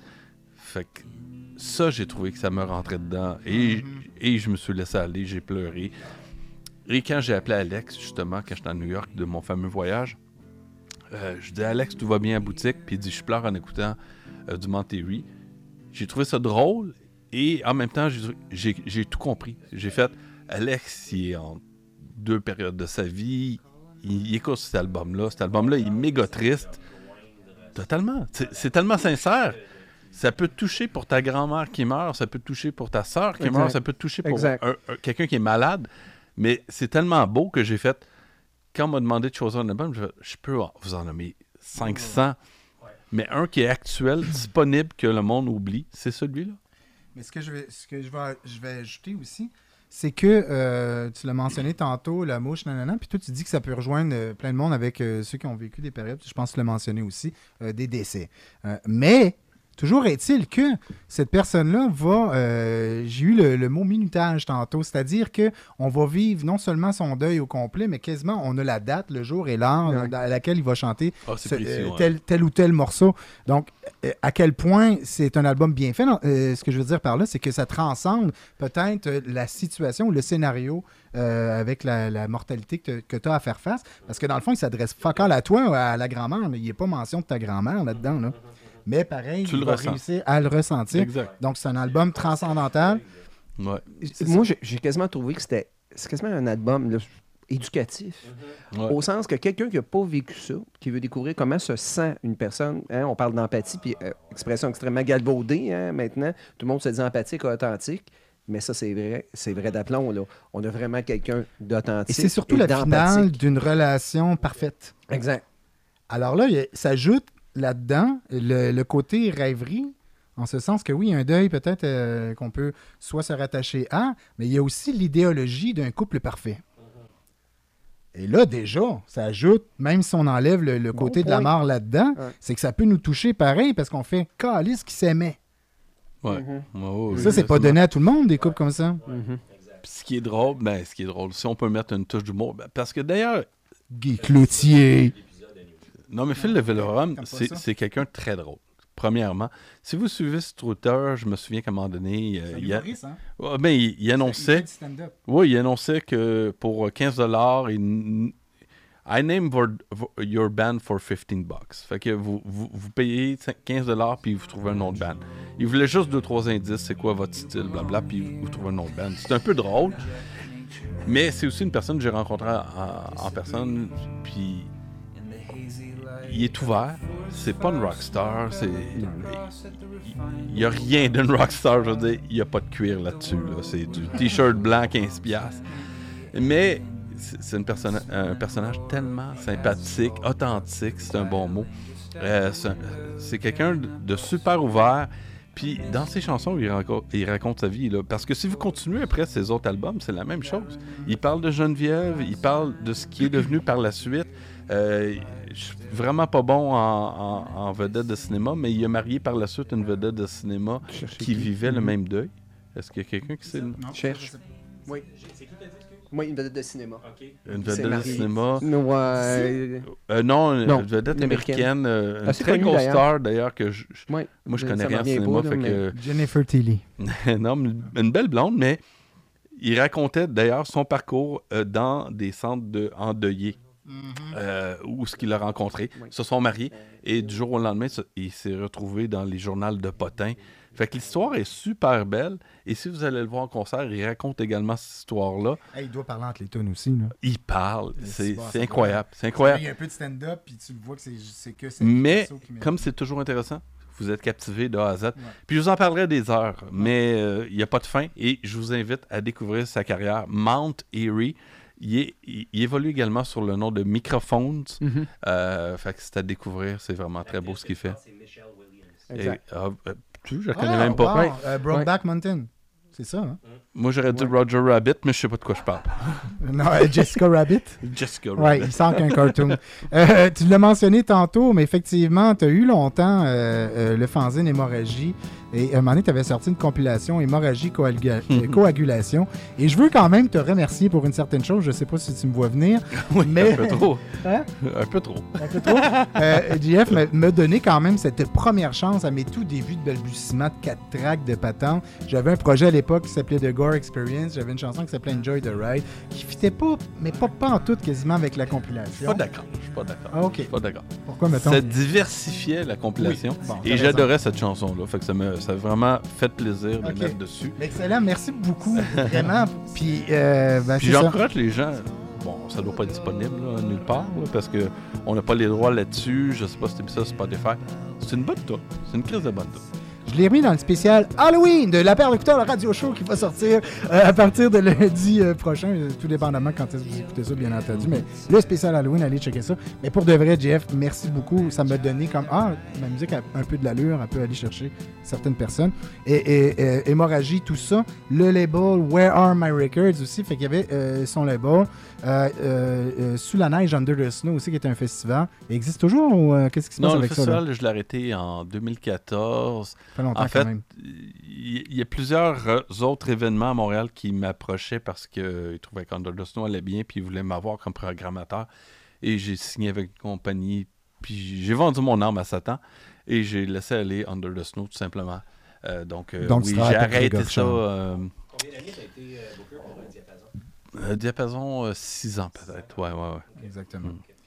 Donc, euh, depuis janvier 2000, ça fait maintenant 22 ans qu'il est anima- animateur de radio. Tu me dis si je me trompe. euh, tous les lundis, CSM 89.3. Les Euh, criquets les crinqués. criquets crinqués, Ouais. c'est de 21h à 23h. Et euh, c'est un mélange, hein, comparativement, mettons, euh, à ton compatriote qu'on va avoir dans pas long, euh, Alex, qui lui est plus euh, peut-être stoner metal ou des trucs comme ça. Toi, tu mets. Je vais être plus diversifié. Je vais, je vais être plus nouveauté. Je, je peux aller dans le funk, dans le jazz, mais à la base, c'est du indie rock, du grunge, euh, du punk, euh, du stoner, du folk. Mais je vais être plus diversifié qu'Alex, par exemple. Je suis meilleur qu'Alex. Ben, euh, on, va on va juger ça, euh, les auditeurs, euh, les chers euh, amis, parce que c'est le moment de l'oreille chronique de Alex Fontaine-Rousseau. Drette là, donc on s'en va voir ça. Et il est pas peigné. Donc, nous sommes rendus à cette deuxième partie de l'oreille chronique où nos invités viendront, euh, viennent nous, nous présenter euh, ces albums fétiches, euh, fétiches, comme j'ai mentionné tantôt. Et c'est le moment. Euh, pourquoi Delorien n'est pas là? Pourquoi le setup est un peu différent? C'est parce que, Alex, t'en vas voir quoi tantôt? Là? Je m'en vais voir un show de Batushka au Ritz, puis c'est bientôt, fait que je pensais pas qu'on. Je pensais qu'on aurait le temps de faire ça. Je suis désolé. Je, je- je me C'est Batushka, c'est quoi? C'est un genre de mariage euh, juif ou quelque chose de genre? Euh, non, c'est un band de black metal polonais, mais t'es pas, Oh, pas loin. shit! T'es pas loin. Ok, shit. Ça, ça s'appelle circoncision. Tout le monde est déguisé en moine, fait que t'étais- t'étais pas loin. Donc, Alexandre Fontaine-Rousseau, euh, qui anime, lui, est altéré à CSM 89 point- euh, 89.3, dis-je, du lundi minuit à 2 heures. Absolument, depuis euh, 13 ans. Depuis Hey 2009, boy. ici, Ah, que ouais, j'ai hein. en note. Euh, tu tu fais partie aussi. Long CV, j'adore ces gars-là. Euh, long CV, comité de rédaction aussi euh, sur 24 images. Podcast. Euh, ben, je m'occupe du podcast de 24 images, puis je suis sur le comité de rédaction de 24 images, puis de Liberté aussi. Euh, sinon, je fais de la bande dessinée, je suis scénariste de bande dessinée. je suis Ah, c'est là que je m'en traducteur, allais. suis quoi, mon homme? Je vais dire quelque chose. Dernièrement, j'ai lu, j'ai eu deux coups de cœur. Je lis beaucoup de BD, moi aussi, OK? Je BDiste aussi. euh, et puis, euh, t'es-tu juste auteur? Euh, Qu'est-ce que tu veux dire? Je suis juste scénariste. Moi, je suis pas Scénariste, ouais, excuse-moi. C'est ça, t'es pas illustrateur. Euh, alors, deux bandes dessinées, moi, que je, je suis tombé en amour totalement avec. Et euh, quand j'ai fait euh, mes recherches pour nos invités, je me suis rendu compte que ces deux derniers coups de cœur-là, c'était toi, mon cher homme. Wow! Bravo, monsieur. vrai, hein? C'est vrai, tu m'en avais parlé en Je plus. te jure, je, je te jure, c'est malade. Euh, alors, je les nomme, c'est Pinkerton, Oui, absolument. C'est un de tes premiers, hein? C'est le premier livre que j'ai écrit, en fait. avec l'illustrateur, on le mentionne Avec aussi. euh, François Sanson Dunlop, puis après ça, j'ai fait euh, Poulet Gringrin avec François.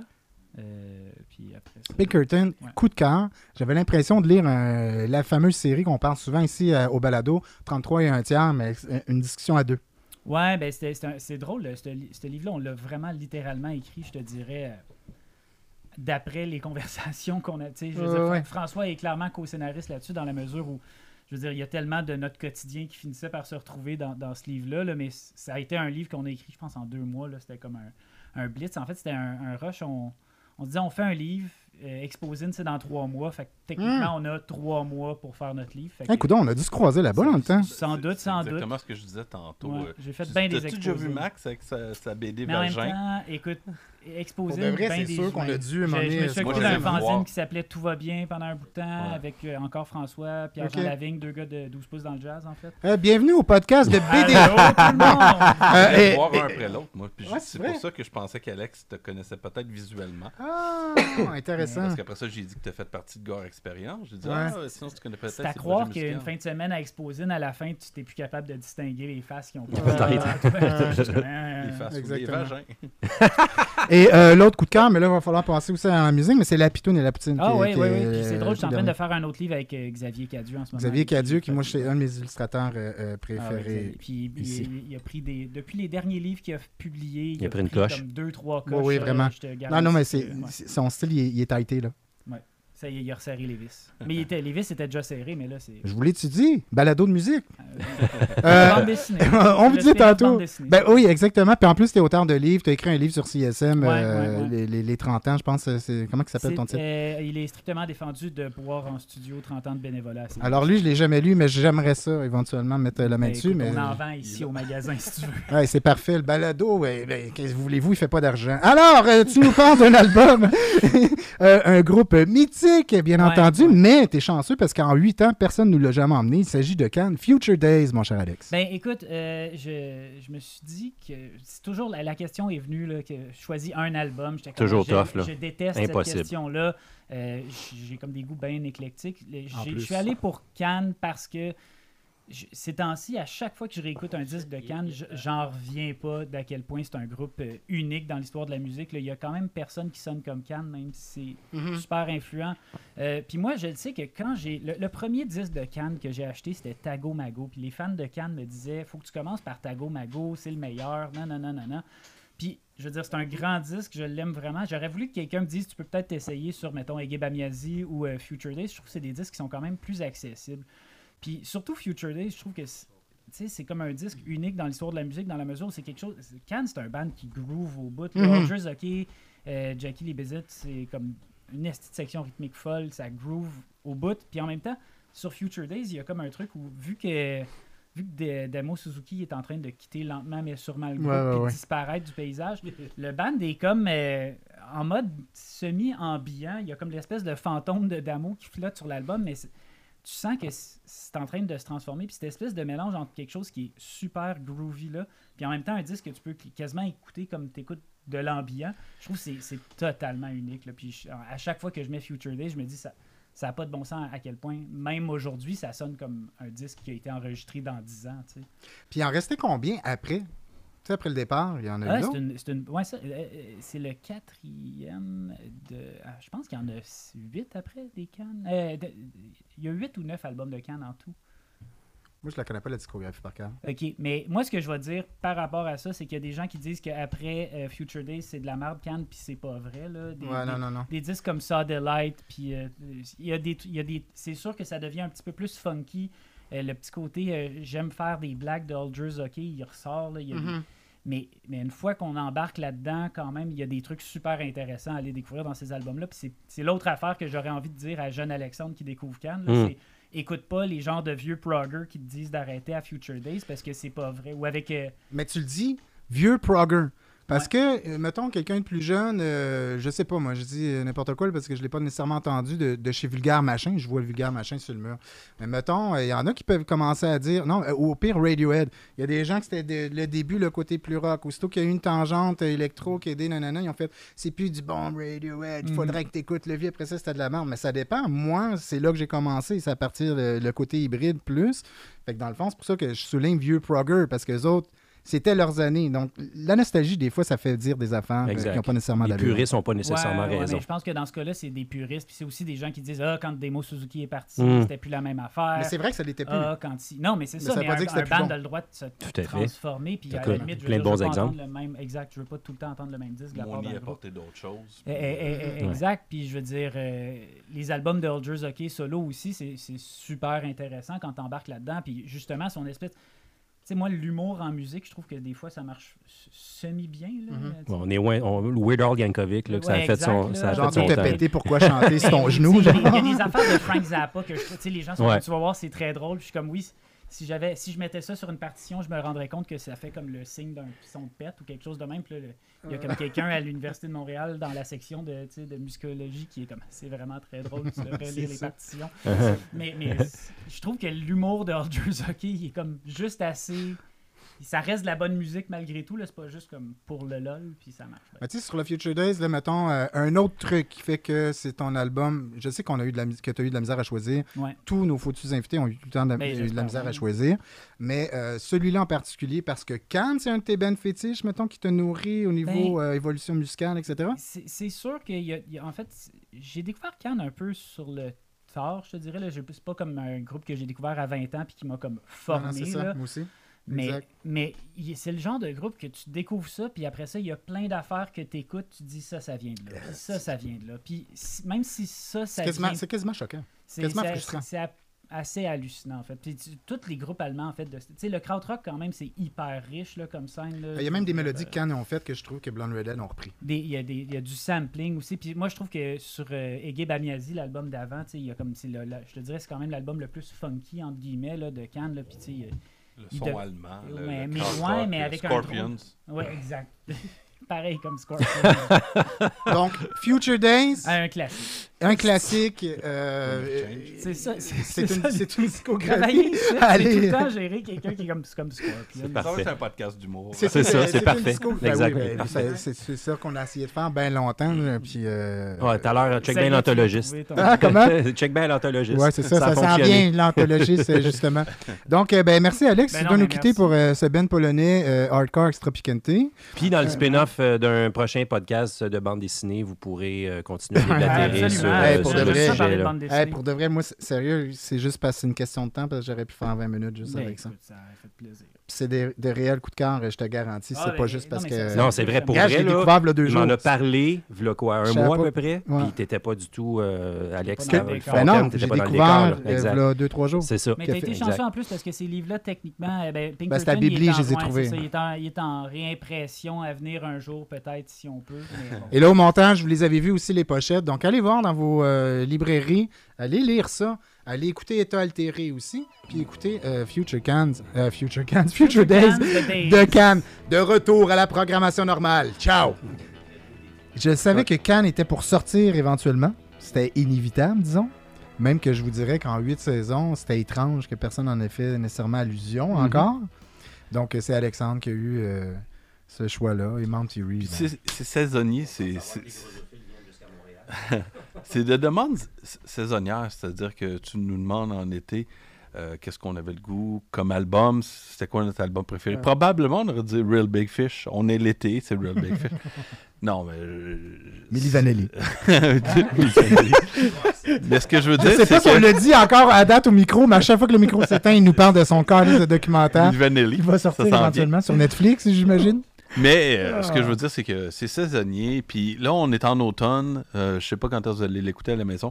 Ouais. Mais je suis comme, là, c'est Monterey. C'est triste, c'est l'Halloween, c'est tout le monde meurt, c'est Monterey.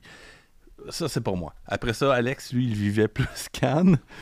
Mais ce que je veux dire, c'est que C'est tu nous le demandes d'un mois, puis probablement, c'est chacun, chacun un autre album. Ben là, pourquoi que tu as mentionné d'autres noms, puis tout ça, puis je veux dire, euh, on se connaît depuis longtemps, mais on s'est jamais nécessairement connus, tu sais, même si on Mhm. s'apprécie.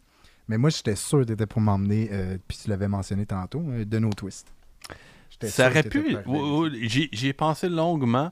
Euh, c'est juste que j'avais le goût, en, en fait, de dire aux gens un album disponible, un album de nos jours. Parce que mentionné. Non, non, on fera pas le résumé. euh, faut poursuivre. On fera pas le résumé. On est en train de se répéter.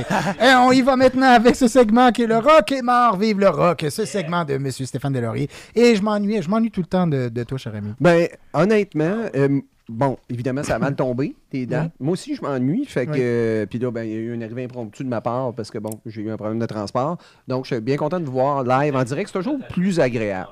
Ben oui. C'est toujours plus Ben agréable. oui, c'est clair. je t'avais dit qu'on pouvait pas parquer ses chevals sur la plaza. Ben, En tout cas, Steph le suit. Il a mangé- il a mangé un ticket. Hey, hey, est-ce que c'est le moment de plugger notre couilles. Patreon? oui, je pense que oui. Ça nous coûte cher faire Ouais. ces maudits balados. Euh, ben oui, 80 euh, piastres de plus que vous, ce que vous pensez. Le rock, est, le rock est mort, vive le rock. Tu nous parles de quoi, mon cher ami? ben, c'est même pas, même pas du- un album réellement rock Non, en plus. Exactement. Et, et je règle tout de suite une chose, euh, les gars. Oui, il y a une certaine forme d'autopromotion dans ce que je vais présenter. Euh, T'es dans le parce que je vais vous parler de l'album. Pardon? T'es dans le banc? non, non, je suis dans le band. Non, non. Je parle de la réédition de l'album euh, 83 de ICO. Et euh, ben là, évidemment, on m'a on m'a mandaté pour faire euh, rédiger des notes de pochette.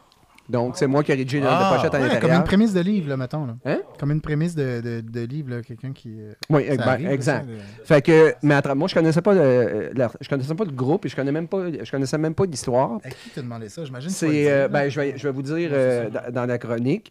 Et de- c'est une réédition des disques Le Backstore et On the Roof qui ont réédité l'album 83 de Ico. On m'a demandé de faire des notes de pochette, donc j'ai eu à faire des entrevues avec les membres du groupe.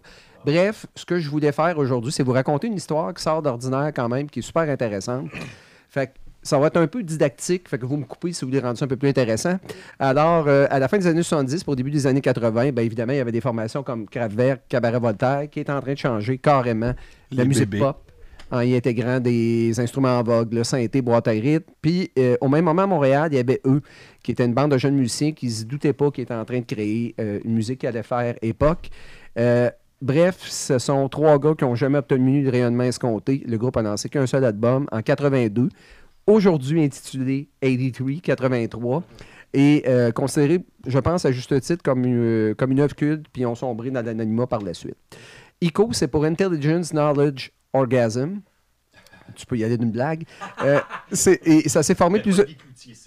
ça s'est ça s'est formé plus, euh, plus ou moins officiellement en 1980 au département de musique euh, de l'Université de Montréal. C'est Daniel Laberge, alias Dax, qui complétait alors une maîtrise en composition sonore. Et il y avait Jean Descaries, alias Zao, qui lui œuvrait en mémoire de maîtrise consacrée à la musique électronique et à l'art vidéographique. Et il y avait Eugène Delage, alias Eugene, qui terminait son baccalauréat en musique électro-acoustique. Et la même année, les trois, trois étudiants ont présenté un premier concert sous le nom de Byte. Pas de mauvaise joke là-dessus non plus. Après ce concert mémorable, Dax, Zao et Eugene se sont adjoints les services de Sylvain Panton, alias Léar, pour mettre sur pied une formation de synth-punk assez abrasive qui se nommait Android. Ils se sont présentés. Là, ils commençaient à intégrer, en plus, en plus de jouer des instruments traditionnels, ils intégraient des boîtes à rythme, des claviers, il y avait une guitare et une basse. Et ils ont été sélectionnés pour participer à un des concours montréalais légendaires euh, de cette période, qui est l'Empire des Futurs Sorts. Ben oui. Ah, Très oui. connu. Oui. Ah, Et qui a existé longtemps après aussi. Qui a existé très, très euh, longtemps. Ben oui. Et, et ils sont arrivés sur scène. Produit par Guy Cloutier. pro- Peut-être. Pour vrai? Ben là, je pense que oui. Comment? Je suis pas sûr à 100%. Non, mais ok. Espèce de tantôt, il fait des jokes, c'est Guy Cloutier. mais Là, je me pense rappelle que c'est de vrai.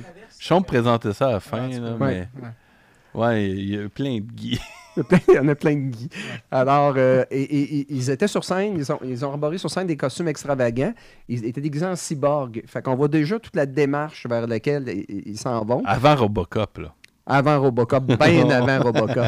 Euh, ils ont terminé au deuxième rang de ce concours-là. Et euh, il restait maintenant une seule étape à franchir pour le groupe pour vraiment passer à un groupe électronique en part entière qui excluait totalement Ducks. La part d'instruments euh, Il traditionnels. va te faire ça à chaque phrase. Non, mais c'est pas grave, ça. C'est pas important. Tu sais, des, fois, des fois, je l'écoute, des fois, Ouais, je l'ignore. Tu sais, ça fait partie de, Je de te watch, là, ouais. Et euh, puis pour vous dire, à l'époque, afin de synchroniser tout cet, assa- sa- cet assemblage-là euh, synthétique, ben, le trio a dû faire appel à un électronicien spécialisé. Euh, parce qu'à l'époque, la production d'instruments électroniques qui employait le protocole MIDI, ben, ça a débuté juste en 83, justement. oui, oui, oui. Fait que ça n'existait pas. Non, non, c'était pas à la portée de tous. Fait qu'en gros, pour vous faire connaître un peu ce que c'est, ça a quand même quelques influences assez fortes. Il y a un peu de rock progressif de King Crimson, il y a le crowd rock bien sûr de Kraftwerk. Euh, il y a aussi le bruitisme industriel de Thorben Gristle et la musique ambiante de Brian Eno. C'est un mélange, mais Mhm. c'est euh, avec des mélodies quand même. Et c'est ça qui est intéressant parce que le chanteur du groupe, lui, était beaucoup influencé par le Top 40. Bref, euh, par la suite, ben, euh, le groupe a toujours eu aussi le souci de conceptualiser sa démarche artistique. Donc, c'est là que ça devient drôle. Fasciné par l'avenir de, la euh, génétique humaine, de la technologie et soufflé par l'œuvre littéraire de l'auteur de science-fiction Philip K. Dick, le trio a anticipé le fait qu'un androïde pouvait devenir plus humain qu'un être humain et que celui-ci pouvait bien se transformer un jour en robot. On n'est pas loin. On n'est pas loin de. Mhm. On Non, y arrive. on n'est pas loin, mais c'est encore très Kraftwerk. Là. Oui. Ben, c'est clair. Ils ont fini le show de même la dernière Non, fois non, mais, mais c'est l'influence majeure. OK? C'est l'influence majeure. On n'a pas mais- le choix là, échapper, Exact. là. On peut pas Tout faire semblant que non. là. Tout à fait. Et euh, en entrevue, parce qu'il y a eu une première édition de cet album-là euh, en 2014 qui a été publiée par la maison de disques Medical Records. Et euh, Eugene avait accordé une entrevue à un journaliste américain et il disait ceci. Depuis que nous avons la possibilité d'explorer l'intériorité de l'homme, ce n'est qu'une question de temps avant qu'on assiste à l'avènement d'une copie de nous-mêmes en version améliorée. Notre cerveau est limité, pas des machines. En 83. On ne pas être d'accord, là. Mais ça allait, ça allait avec toute la réflexion euh, qu'ils avant les avaient. bébés puis plein de trucs. Est-ce que je mets le son? Oh non, je vais juste le faire moi-même. Et, et- et il faut se mettre aussi à l'époque où là, il y avait encore la menace nucléaire qui est extrêmement pré- présente. Et dans cette Encore période. aujourd'hui? Ben, ben, c'est Hey, ça, je, c'est je- venu, je en fais le lien, je fais le lien direct là. Ah, ah. C'est qu'en plus, aux États-Unis, ça, ça- c'est en même temps que l'arrivée de Ronald Reagan au pouvoir et Margaret Thatcher qui a vraiment créé, un, bout- moi, comme on a vu, un bouleversement majeur qui a encore aujourd'hui une grande influence sur les programmes socio-économiques mis de l'avant par nos gouvernements. Fait que, il y avait tout ça, il y avait cette espèce d'ambiance de l'autre là. Et autrement dit, même si la réputation d'Ico dans la scène de Montréal, c'était des plus enviables, le groupe n'a jamais pu tirer le maximum de ses possibilités. C'était des musiciens formés, lettrés, mais euh, la compagnie de disques, je ne veux pas entrer dans les détails parce que c'est quelque chose qui est un peu flou. La compagnie de disques, à l'époque, signait des artistes pour, en gros, blanchir de l'argent. C'est une compagnie de New York à l'époque. Alors, ils ont. Audiogramme. Et, et- et- hein? Audiogramme? C'est mon petit clin d'œil. Bon, fini. d'œil. Bye. Ouais. Fait que, voilà, ça, ça, c'est vraiment qui courait depuis des années. Euh, et- et bon, ça m'a. Quand j'ai abordé le sujet avec les gars, on a passé outre, mais ça, ça a été vite. Mais c'est probablement ça qui est arrivé en bout de ligne. Bon. Ben là, j'y arrive. Les, les mem- les membres de la formation 122. poursuivent leur trajectoire dans le monde de la musique. Donc, Eugene est diplômé en musique de l'Université de Montréal et en sciences d'informatique de l'Université McGill. Zao offre activement en tant que compositeur électroacoustique, vidéaste et artiste multidisciplinaire depuis 1982. Et ses travaux à lui ont été présentés au Musée des Beaux-Arts, Musée national des Beaux-Arts du Québec, Musée d'art contemporain. Bref, c'est des gens de talent. Puis Zao, entre autres, a travaillé très près. Il y en a-tu qui ont vu euh, Montreal New Wave, Montréal New Wave, d'Éric Simon, le documentaire? Bon, ben, Très important documentaire. Exact. Et, et lui était très très près du mouvement néoïste de euh, euh, Monty Canson. Fait que c'est un chum à Monty Canson, autrement dit. Fait que aujourd'hui, les membres d'ICO, en jasant avec eux, sont totalement euh, étonnés de l'engouement que suscite leur musique parce qu'ils vendent quand même relativement bien au Japon et en Allemagne. Oh. Même la réédition, ça se vend très très bien. Et sur les sites spécialisés en minimal synthwave, ils ont une excellente réputation. Euh, et, et évidemment, ils sont sidérés un peu. Plus qu'ils l'auraient qu'ils l'auraient eu euh, ou qu'ils l'ont eu en 83 À ici à Montréal? Ah oui, Mais Oui. ça voyage. euh, tu on a la chance d'avoir aujourd'hui Internet, tout ça. tout à fait. Exact. Ah. Exact. C'est avant Ghostbusters. Celle avec les femmes. Alors, je poursuis euh, sur. Mais, poursuis- mais, c'est encore actuel, Sébastien. euh, c'est- euh, Stéphane. Oh, tu peux m'appeler Jean-Guy aussi. Steve. Simplement, la Stout! La Stout! non, non, c'était La. Stout 8.1. Non, mais euh, Oui. C'est encore actuel, Stéphane. Le son reste actuel. Oui. Euh, ils ont réussi à créer quelque chose qui, dans le temps, vieillit. Oui, exact, exact. Puis, puis, puis l'album, moi, puis l'album, honnêtement, la réédition que le- le- les, disques, puis c'est pas parce que je connais Patrick Martin du Backstore, là, ils ont fait un travail de mastering excellent sur l'album. Ça sonne en vinyle, ça sonne comme une tonne de briques. Et euh, bref, né une décennie trop tôt, ICO est aujourd'hui une formation tenue en haute estime par de nombreux connaisseurs mélomanes, féris de musique électronique. Donc, ma conclusion à cette chronique euh, en montagne russe, c'est que finalement, peu importe ce que l'on crée dans la vie, peu importe le domaine, l'art, on ne sait jamais jusqu'où ça va se rendre. Alors, Totalement. toute... mais toute création est bonne. Même si tu as écrit, euh, tu sors des albums, tu sais pas où c'est que ça va se rendre. Ça va bien. Oui, soixantaine. En soixantaine. Trois gars ultra sympathiques et encore euh, bien allumés puis créatifs. Ça a été très agréable de faire ça. Je vais, je vais prendre ça au mot, puis je vais espérer que mon dernier album, Harlequin, aura éventuellement une vie, peut-être dans un futur. Tu le Qui sais pas.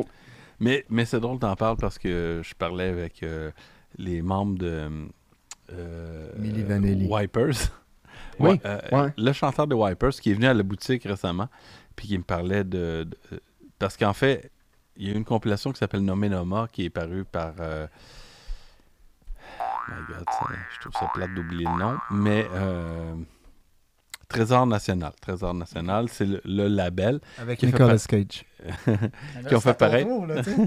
qui ont fait paraître une compilation qui s'appelle Nommé Noma avec plein de bands p- post-punk et new wave des années 70 et 80 montréalais.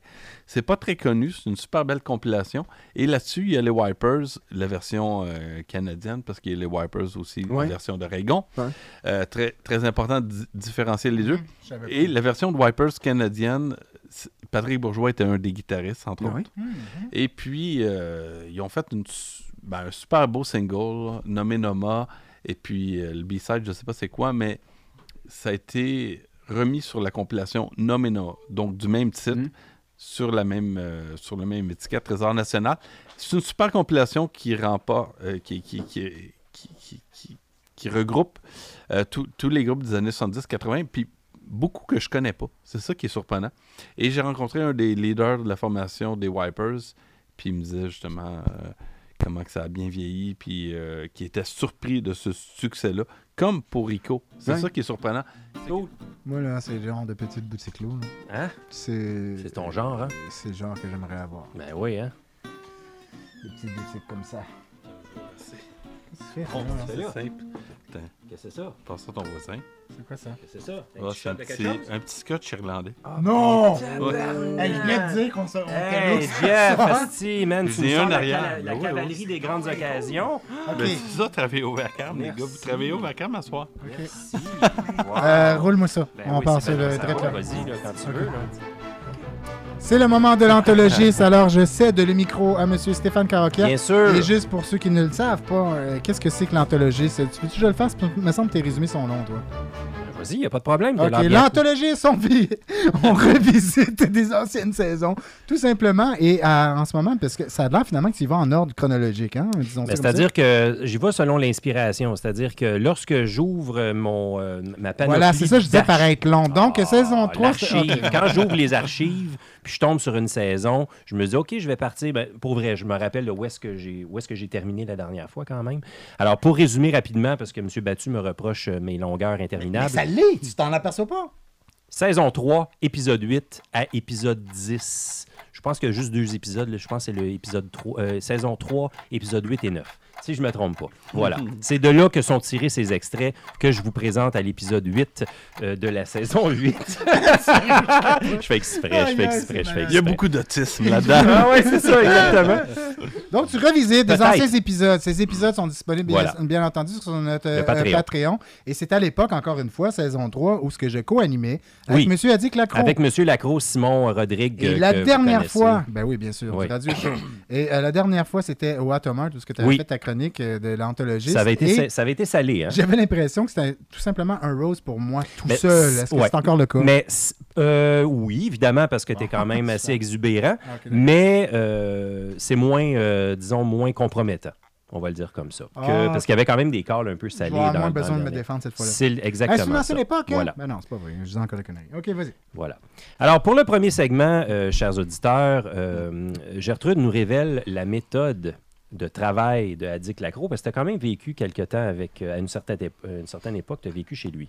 Oui, oui, Donc, tu as été, hébergé, oui. exact, t'as été ma- à même de constater certaines de ses habitudes de vie. Alors, euh, un secret Cheese si bien euh, conservé, si bien conservé euh, et qui nous démontre le haut niveau de professionnalisme de M. Lacroix lorsqu'il vient qu'à préparer ses chroniques, lorsqu'il venait en fait à préparer ses chroniques euh, et ses critiques. Ok, alors, ben, ok. Euh, On va y aller d'abord avec euh, Dubbit, Vitriol. Oui. Qu'est-ce que c'est Dubbit? C'est un artiste électronique expérimental, artiste visuel aussi. Il fait toutes sortes de, de la sculpture, euh, des, des- des trucs de lumière. C'est un Italien. Mhm. Il s'appelle Pierre Alfeo. Puis, euh, moi, je, moi, je connaissais pas. Fait que je paye sur Play. Parce qu'on essaie des, des fois des affaires ici. Ouais. Et puis là, la première tune euh, commence, si on peut appeler ça une tune, parce que c'est de l'ambiance noire, euh, Le néant. industriel. Le vide.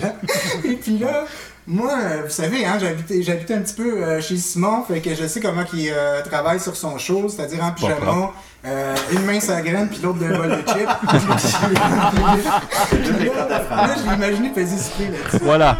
Alors, une C'est main, c'est une main, en ça a plus. graine, puis l'autre C'est- c'est- dans c'est un bol vrai, de c'est chips. ça que je te dis. C'est un sushi. C'est un peu spécial. Sushi. Alors voilà. Alors salut Simon. Il va, il va se bien se bidonner en réécoutant cette, sûr, euh, cette- ce, ce- euh, ce segment. Deuxième segment, alors une reprise. Ah oui, vous vous souvenez, messieurs, à une certaine époque, début des années 2000, 2000 à 2005, à TQS ou à V, il y avait, il y avait Yannick, Yannick.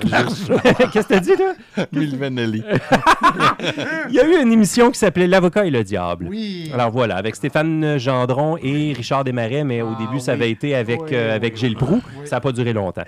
Hein? C'était quand même assez- Pardon? Le maire de Tington. Le maire, le maire de Le maire de- Duntington, exactement. Le maire de à l'époque, le maire de Le maire, de exactement, Le qui vient d'avoir une, entrevue la semaine passée, d'ailleurs, avec Paul Arcand.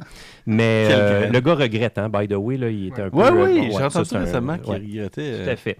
Mais là, si vous voulez revivre un peu ce, ce- cette espèce de vibe de l'avocat et le diable, la dynamique, exactement, je vous invite à écouter euh, les- le segment numéro 2 que je vous ai, euh, que je vous présente présentement, euh, que je vous présente. Alors, c'est, il adopte ici cette même désinvolture et la même percutance que ce co-animateur et polémiste bien connu à une certaine époque, Stéphane Gendron, qui avait comme co-animateur Richard euh, Desmarais.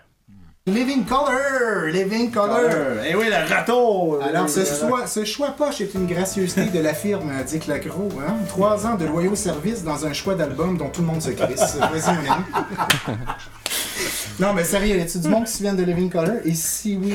Non, mais j'ai été- moi, j'ai été impressionné de, de l'album des Living Color. Voilà, alors on retrouvait, on retrouvait un petit peu cette, euh, cet esprit du temps. Ouais. C'est ça l'éducation, pas de limite. plus- Je me souviens plus de- des rencontres euh, entre Stéphane Gendron et Richard Desmarais, mais Te souviens-tu quand il a brûlé son, son truc de cours? De, son truc de. de- Ah non, mais ça, c'est. c'est, euh, tu regardes ça sur YouTube, là. À un moment donné, il y a eu mais, un. euh, Vas-y, excuse-moi. mais je trouve le comparatif euh, quand même. Quand même. était- oui, oui, oui, oui, oui, oh, oui, exactement. T'en ça. c'est quand même pas si pire pour qu'est-ce qui est de Maxime. Alors, euh, pour le segment numéro 3, on ne pouvait pas passer sous silence l'effort que M. Lacroix a. euh, l'effort de M. Euh, Addict Lacroix à sortir Living Colors des limbes, sans mentionner nécessairement au passage ce dont euh, Gertrude en avait pensé. Fait que finalement, tu fais la critique de Living Color Ok, d'accord. de ce- dans, ce, dans le segment. voilà, dans ce segment. Euh, Ben, moi, tu sais, c'est la- l'album, mon album surprise parce que comme tu dis, Living Color, elle revient. Living Color, hein. Chris, je l'ai écouté, j'ai eu du fun. Ouais, non, mais c'est vrai, mais c'est ça. C'est de la musique de vieux, routiers, de vieux routiers pour les vieux routiers. Puis là, quand je parle de vieux routiers, c'est ceux qui font, que ça fait longtemps qu'ils font le job. Pas un vieux routier qui, qui conduit un 500 pieds, parce que sinon il prend le champ après trois tonnes. C'est quand même assez veg, merci. Voilà. Très simple, très percutant, très. euh, tu sais, Aïe, euh, on y va finalement, c'est encore sur moi. Il y a Ben oui, ben oui, je cour. sais. Ben, il y avait juste l'accro qui, on, on y mettait. euh, on- Ah, on- lui donnait un petit peu, le- on le mettait en scène lors du premier segment. Alors, segment numéro 4, alors c'est très simple. Lorsque battu est battu, Ah bon? la démagogie prend le dessus. Ok, d'accord. Puis moi, ça a été exactement le même feeling que j'ai eu avec Orelsan. Comment? Dans des fêtes de famille? Entre autres, mais Oui. je veux dire, tu sais, la fête est finie, là. Ouais. Genre, t'as tel âge, machin, là, comme passe à autre Ouais. chose, t'as fait tel gaffe dans ta vie, Ouais, vas- l'alcool Est-ce t'amène que tu vas changer place. après ça? Euh, non, parce que je le Non, réécouterai ok. pas parce qu'il me fait trop mal ce disque-là. Ah ouais, ok. en, en ce sens que un moment donné, je l'ai ré... Non, mais en ce sens que j'ai- un moment donné, je l'ai réécouté puis j'ai fait ju- juste checker pour le fun. Si tu marqué Gertrude Bettu, la fête est finie, oublie un Red Sam. C'est mais rare les albums qui Ah, me mais fessent le tant que ça. Oui, c'est un message, C'est un message venu voilà. de, de, de Dieu. Oui, peut-être. Alors, qu'est-ce que tu veux? Tu veux que j'arrête de. Ben, peut-être tu veux que que j'arrête d'être plaisant? Tu veux que j'arrête d'être le fun? La fête est finie. Ça le dit. Donc, on arrête le show là. Oui. Right?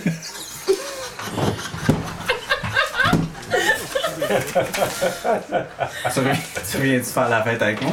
Bon. Tu vois, c'est pour ça que je le réécouterai pas, parce qu'à Ah, un moment ok. donné, euh, ces leçons-là, ils font du bien, mais à un moment donné, euh, regarde, je changerai Ah ouais? pas tout de suite, là, je vais changer euh, au fur et à mesure.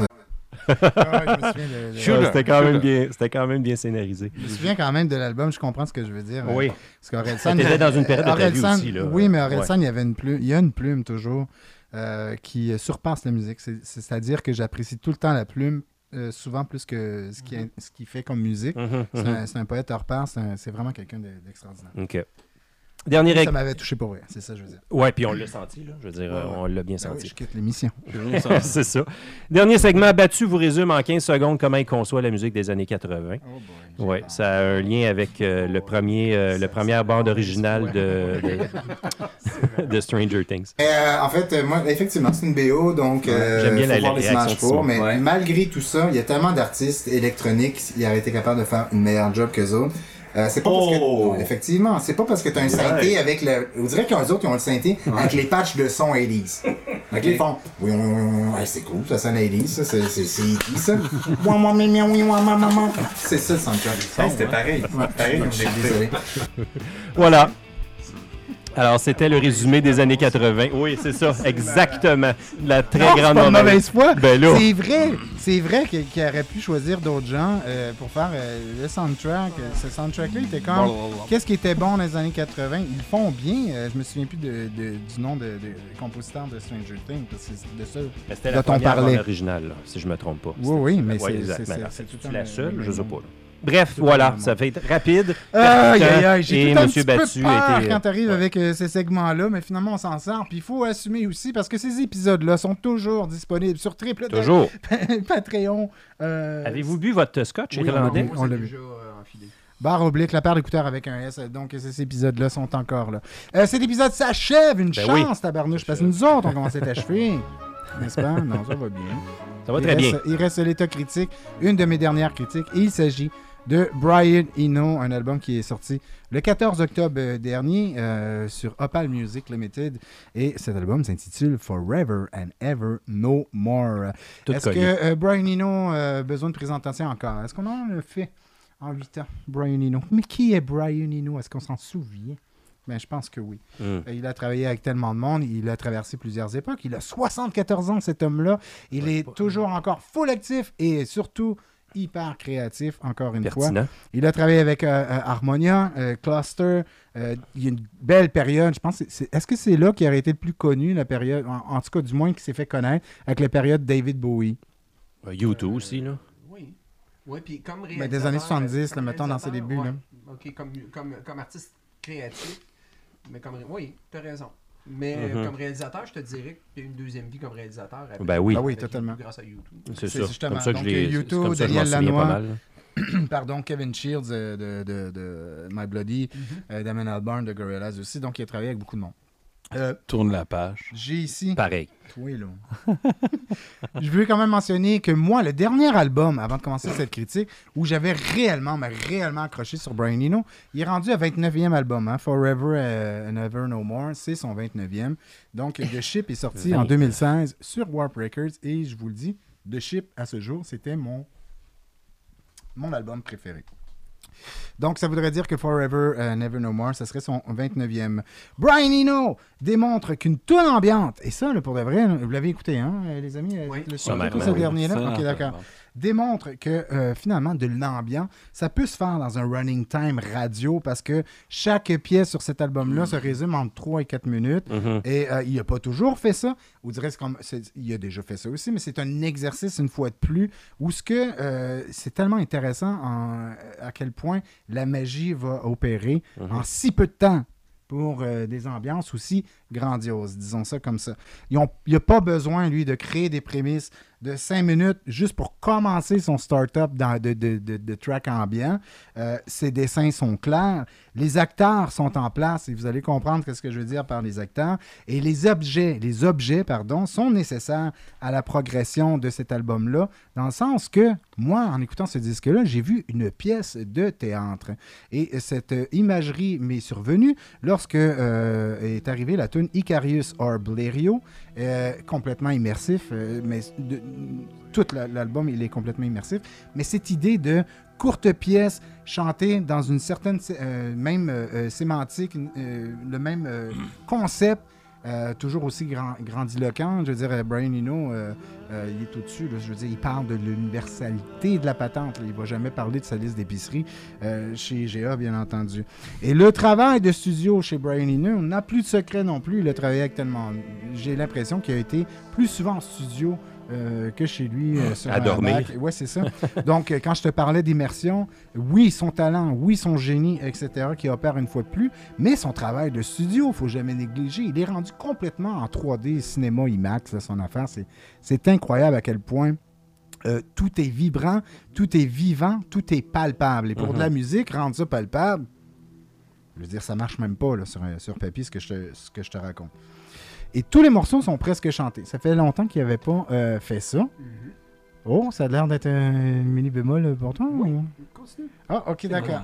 C'est nice. Euh, euh, sinon, à part euh, une certaine chanson, où je pense qu'il y en a une ou deux, euh, je sais pas, là, vous pouvez me corriger si vous le savez, mais la chanson In- Inclusion, qui est une, une, une chanson instrumentale, très rare dans ce disque-là, mais elle, elle apparaît. Et euh, encore une fois, pour suivre mon analogie théâtre, j'avais l'impression qu'Inclusion, c'était pour un simple changement de décor pour la deuxième partie de cette pièce de théâtre-là, parce qu'on était encore dans ce même euh, move-là. Mais même musicalement, je veux dire, ça ressemblait un changement de décor parce qu'il s'en allait après ça avec sa deuxième partie et sa finale.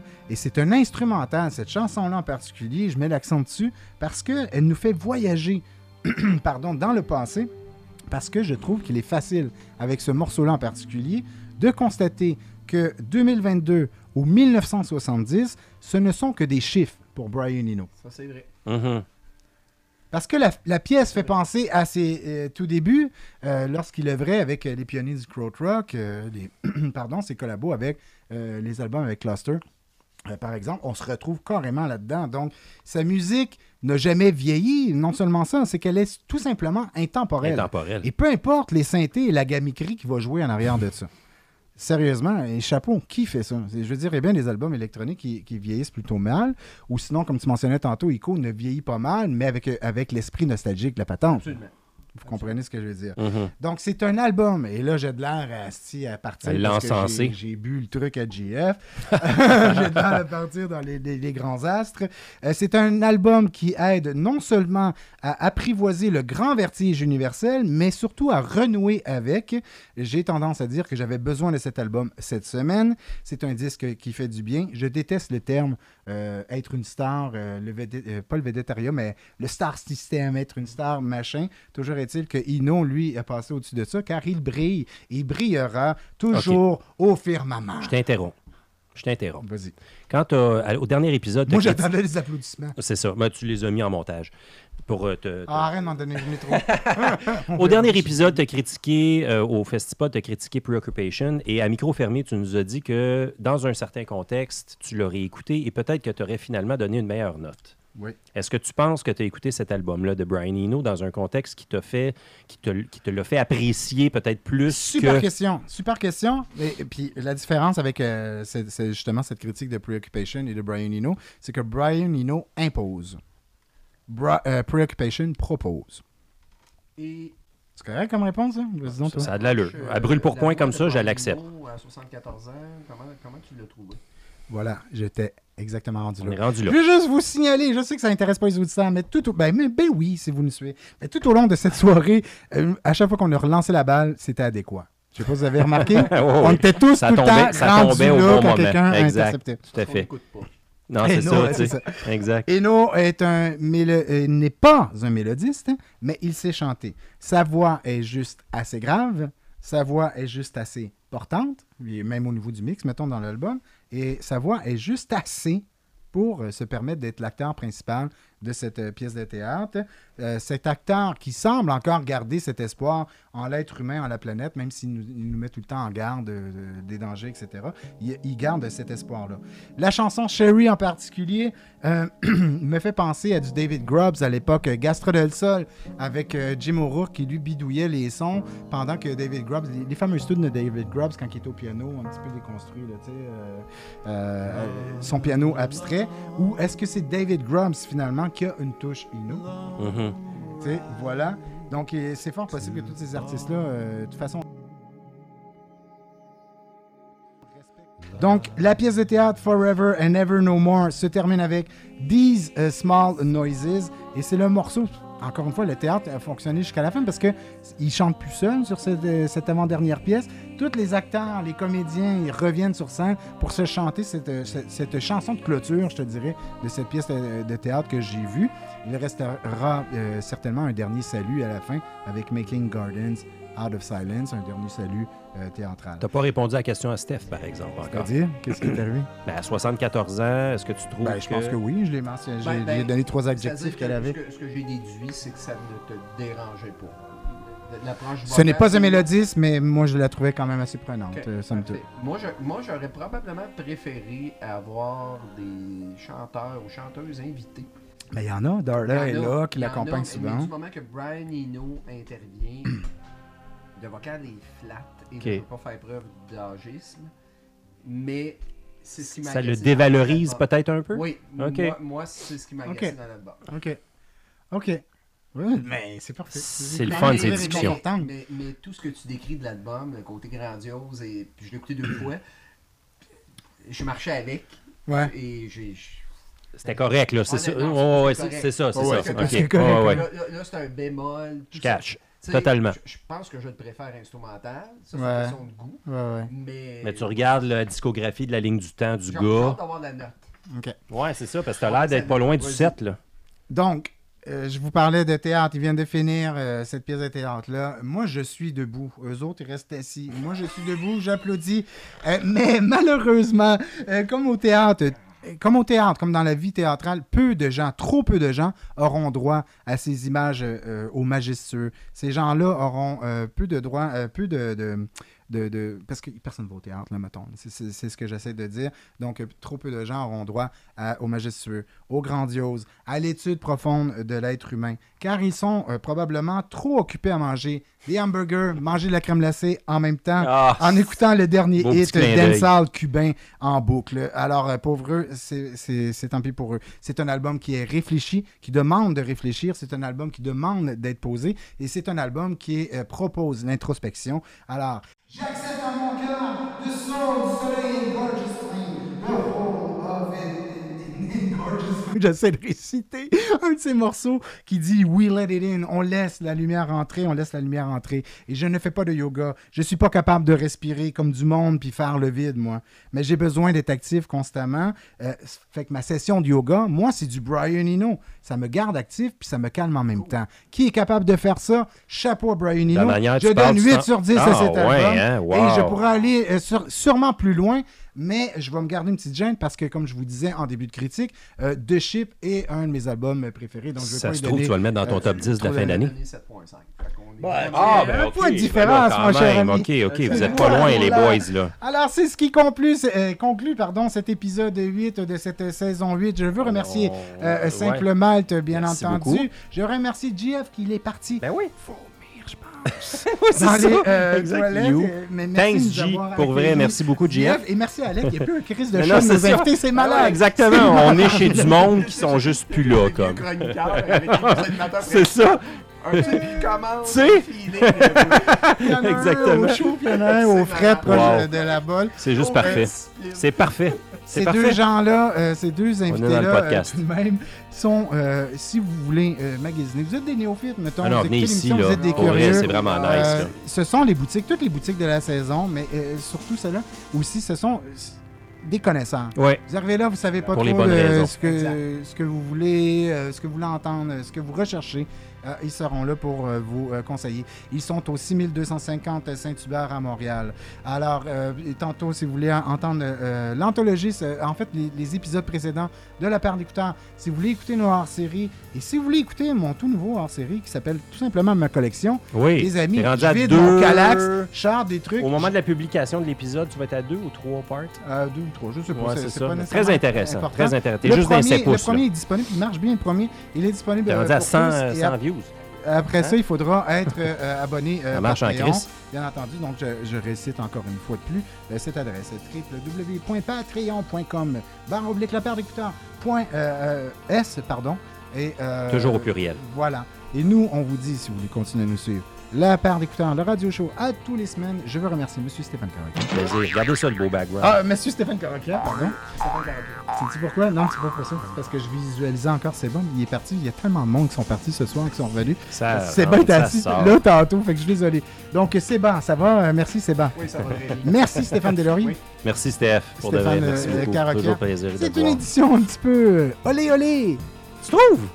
OK. Non, je trouve que ça s'est tenu debout. Ben Mais oui. tu vois-tu un peu le Bon, chaos oui, que- c'est correct, petit peu c'est autour? correct. Et moi, je m'en vais m'acheter directement Oui, oui. aussitôt Oh, on va l'encourager. ait, euh, s'est essuyé la bouche de son vomi. Je m'en vais acheter Jessica Moss. Et toi, tu t'en vas acheter? Oh, du vieux stock. C'est du Ça, vieux ça, stock, ça, hein? Ouais, bonne idée. Très Steph, bonne pas idée. choisi encore? Non, pas encore. Il faudra que je fasse un petit peu de book, de, de, de- que je flippe les, euh, les vinyles. Parfait, les passionnés de musique, on vous dit à la prochaine. Bye.